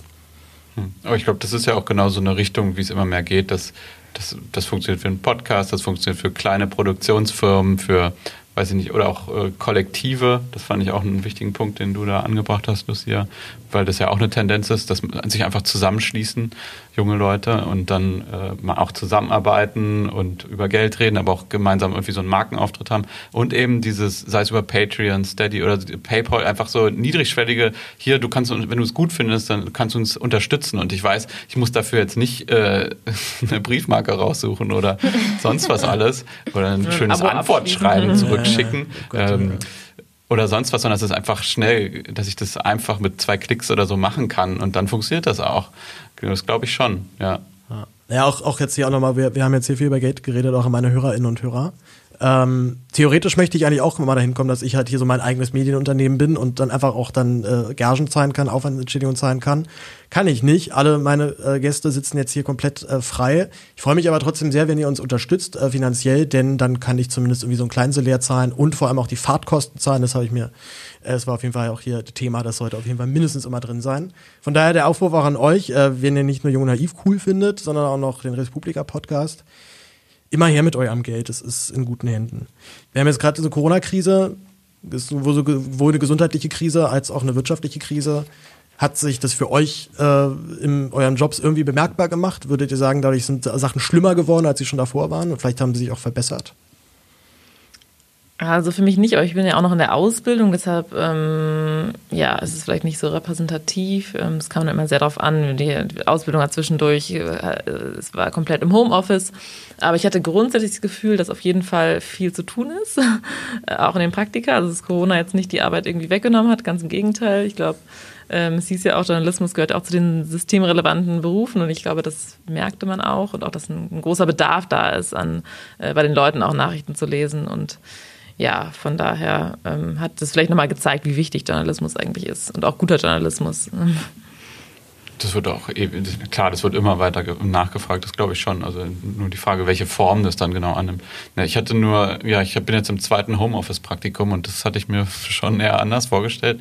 Und das, äh, Scheiße, das ich noch gar nicht auf dem Schirm. Klar, natürlich, jetzt alle Praktika sind jetzt, oh Gott, nee, ich das Ja, ist unterschiedlich, nicht alle, aber. Ja. Nicht alle, aber, aber so die viele, so im Sommer, äh, Mai bis Juli, war ich komplett im Homeoffice im Praktikum und das war nicht einfach. Also ja. das macht's, ich kannte zum Glück zwei Leute immerhin schon aus der Redaktion von aus einem vorigen Praktikum, aber jetzt auch nicht irgendwie dicke oder irgendwas und du kannst nicht mal Mittagessen gehen zusammen. Oder äh, ich habe die Redaktion nie von innen gesehen. Und das ist schon, wenn du dann nur so über Slack und äh, mal eine Videokonferenz und ansonsten da nur alleine am Laptop und ich habe dann auch manchmal, also ich habe nicht weniger gearbeitet, aber du hattest nur so komisch zerfaserten Tag, weil du dann mal zu so ein Loch, wo dann nicht so viel war, dann konntest du gerade nicht viel machen. Du konntest aber mit niemandem schwatzen oder einen Kaffee trinken, wodurch dann auch wieder vielleicht Ideen entstanden wären oder so. Das heißt, es war einfach eine total schwierige Bedingung, fand ich, für ein Praktikum. Ich konnte da nicht so viel machen. Ja, schon zum Network. Man ist ja auch halt ein bisschen da, um da Leute kennenzulernen, vielleicht dann halt mal irgendwie ja. den Kontakt für später zu haben. Es fährt natürlich da alles flach oder fast flach mit Corona. Wie, wie hat sich bei dir die Arbeit verändert durch Corona? War, war es anders, schlimmer, besser? Ähm, also ich würde sagen, es hat sich tatsächlich sehr stark verändert. Also einfach, weil das Arbeitspensum viel, viel, viel größer geworden ist. Wir hatten zeitweise, also normalerweise haben wir am Newsdesk online drei Schichten über den Tag und wir hatten dann über Monate lang fünf, weil wir einfach nicht mehr hinterhergekommen sind, weil es einfach viel zu viele Aufgaben gab. Also das hast du ja, ja alles ich, im Hint bekommen. Da war ich, da war ich, da war ich ähm, noch im ähm, Boot, ja.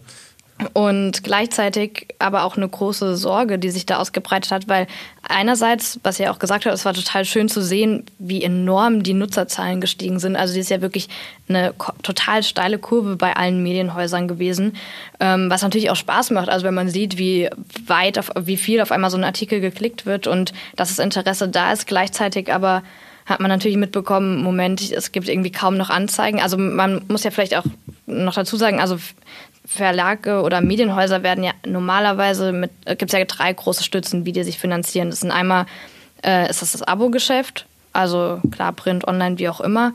Dann ähm, sind es die Anzeigen und es sind aber auch oft Veranstaltungen. Und da sind natürlich, also eine Säule ist ja komplett weggebrochen erstmal, die natürlich jetzt so langsam sich so wieder so ein bisschen erholt hat.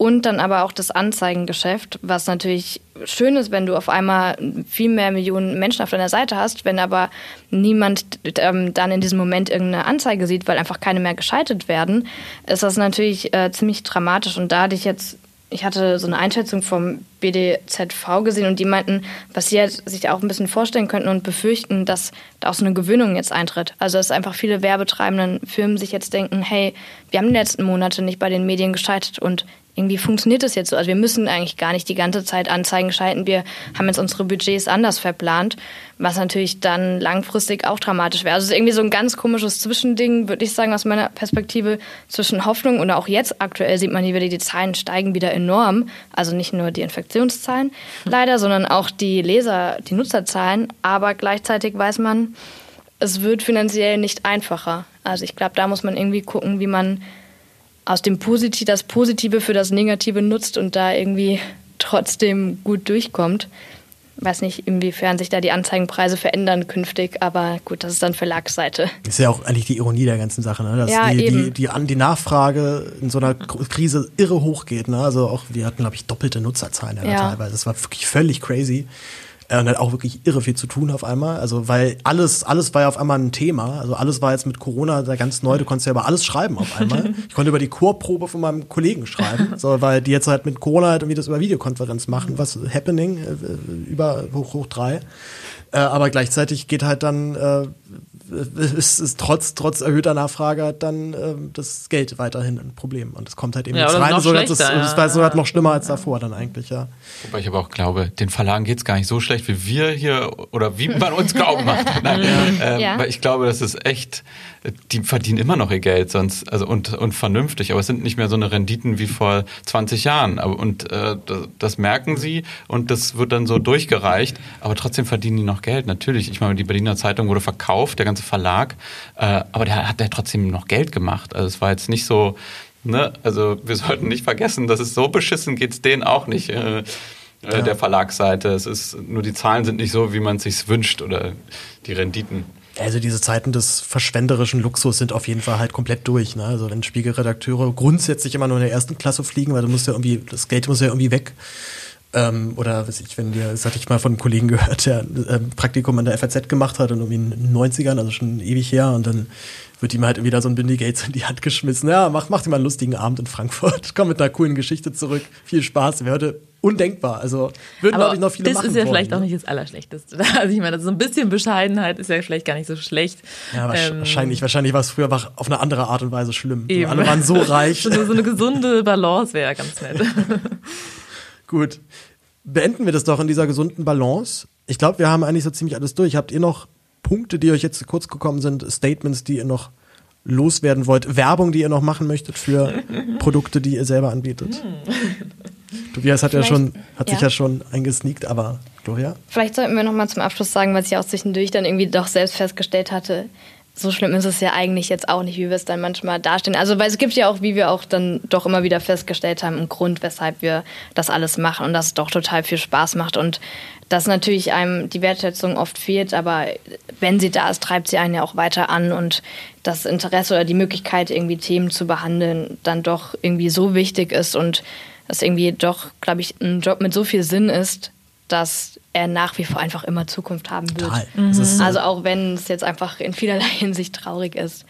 Nee, das, aber das, das ist, wäre für mich tatsächlich sogar noch der Grund, halt dann mehr darüber zu reden, gerade weil ich den Beruf ja so liebe. Also ich, ich habe das ja, ich wollte das ja nicht werden. So, das war wirklich eher so Zufall und dann hat's halt geklappt und ich habe gemerkt, das, das ist es. So, das ist tausendmal geiler als alles, was ich davor gemacht habe. Tausendmal geiler als Schauspiel, wo ich mit irgendwelchen Trotteln dann wieder noch äh, von der Kamera dann irgendwie prügeln muss und so.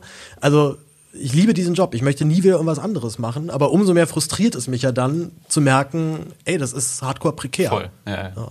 Und das kann ja eigentlich nicht sein. Es ist ja auch ein mega wichtiger Job. Also wenn ich auf irgendwelche Corona-Demos gehe und da Nazis fotografiere, mache ich das nicht, weil ich denke, oh cool, Nazis, geil, macht mir super Spaß, die zu fotografieren, sondern weil ich halt denke, nee, das ist jetzt hier wichtig, dass hier einer steht und Fotos macht. Jetzt nicht unbedingt, weil ich das bin, sondern dass er einfach jemand ist und das abbildet, was, was da gerade passiert. Also ähm, gerade aus diesem Spannungsverhältnis würde ich sagen, machen wir diesen Podcast ja auch. Ich hoffe aber, dass wir jetzt nicht als NestbeschmutzerInnen gelten. Ähm, ist ja immer so ein Ding. Wir haben uns auch, glaube ich, lange da, wir haben es ja vor alle davor lange abgesprochen. Was erzählen wir? Äh, Erzählen, droppen wir Namen? Nein, wir wollen, wir wollen jetzt hier niemanden schämen. Wir wissen auch an alle Leute, die, jetzt, die uns jetzt hören, die vielleicht auch schon mit uns gearbeitet haben. Es geht hier nicht persönlich gegen euch. Wir wissen, es ist eine schwierige Kiste, über so Internas dann auch zu reden. Glauben aber auch, dass es wichtig ist, dass wir, dass es jemand tut und wir stellen uns da gerne als Pioniere für bereit. So, ich glaube, das wär's, oder? Ja. Na dann, tschüss an die Hörer. Ähm, überhäuft uns mit euren Spenden und bis bald. Dankeschön. Tschüss. Mach's gut. Ciao. Ciao.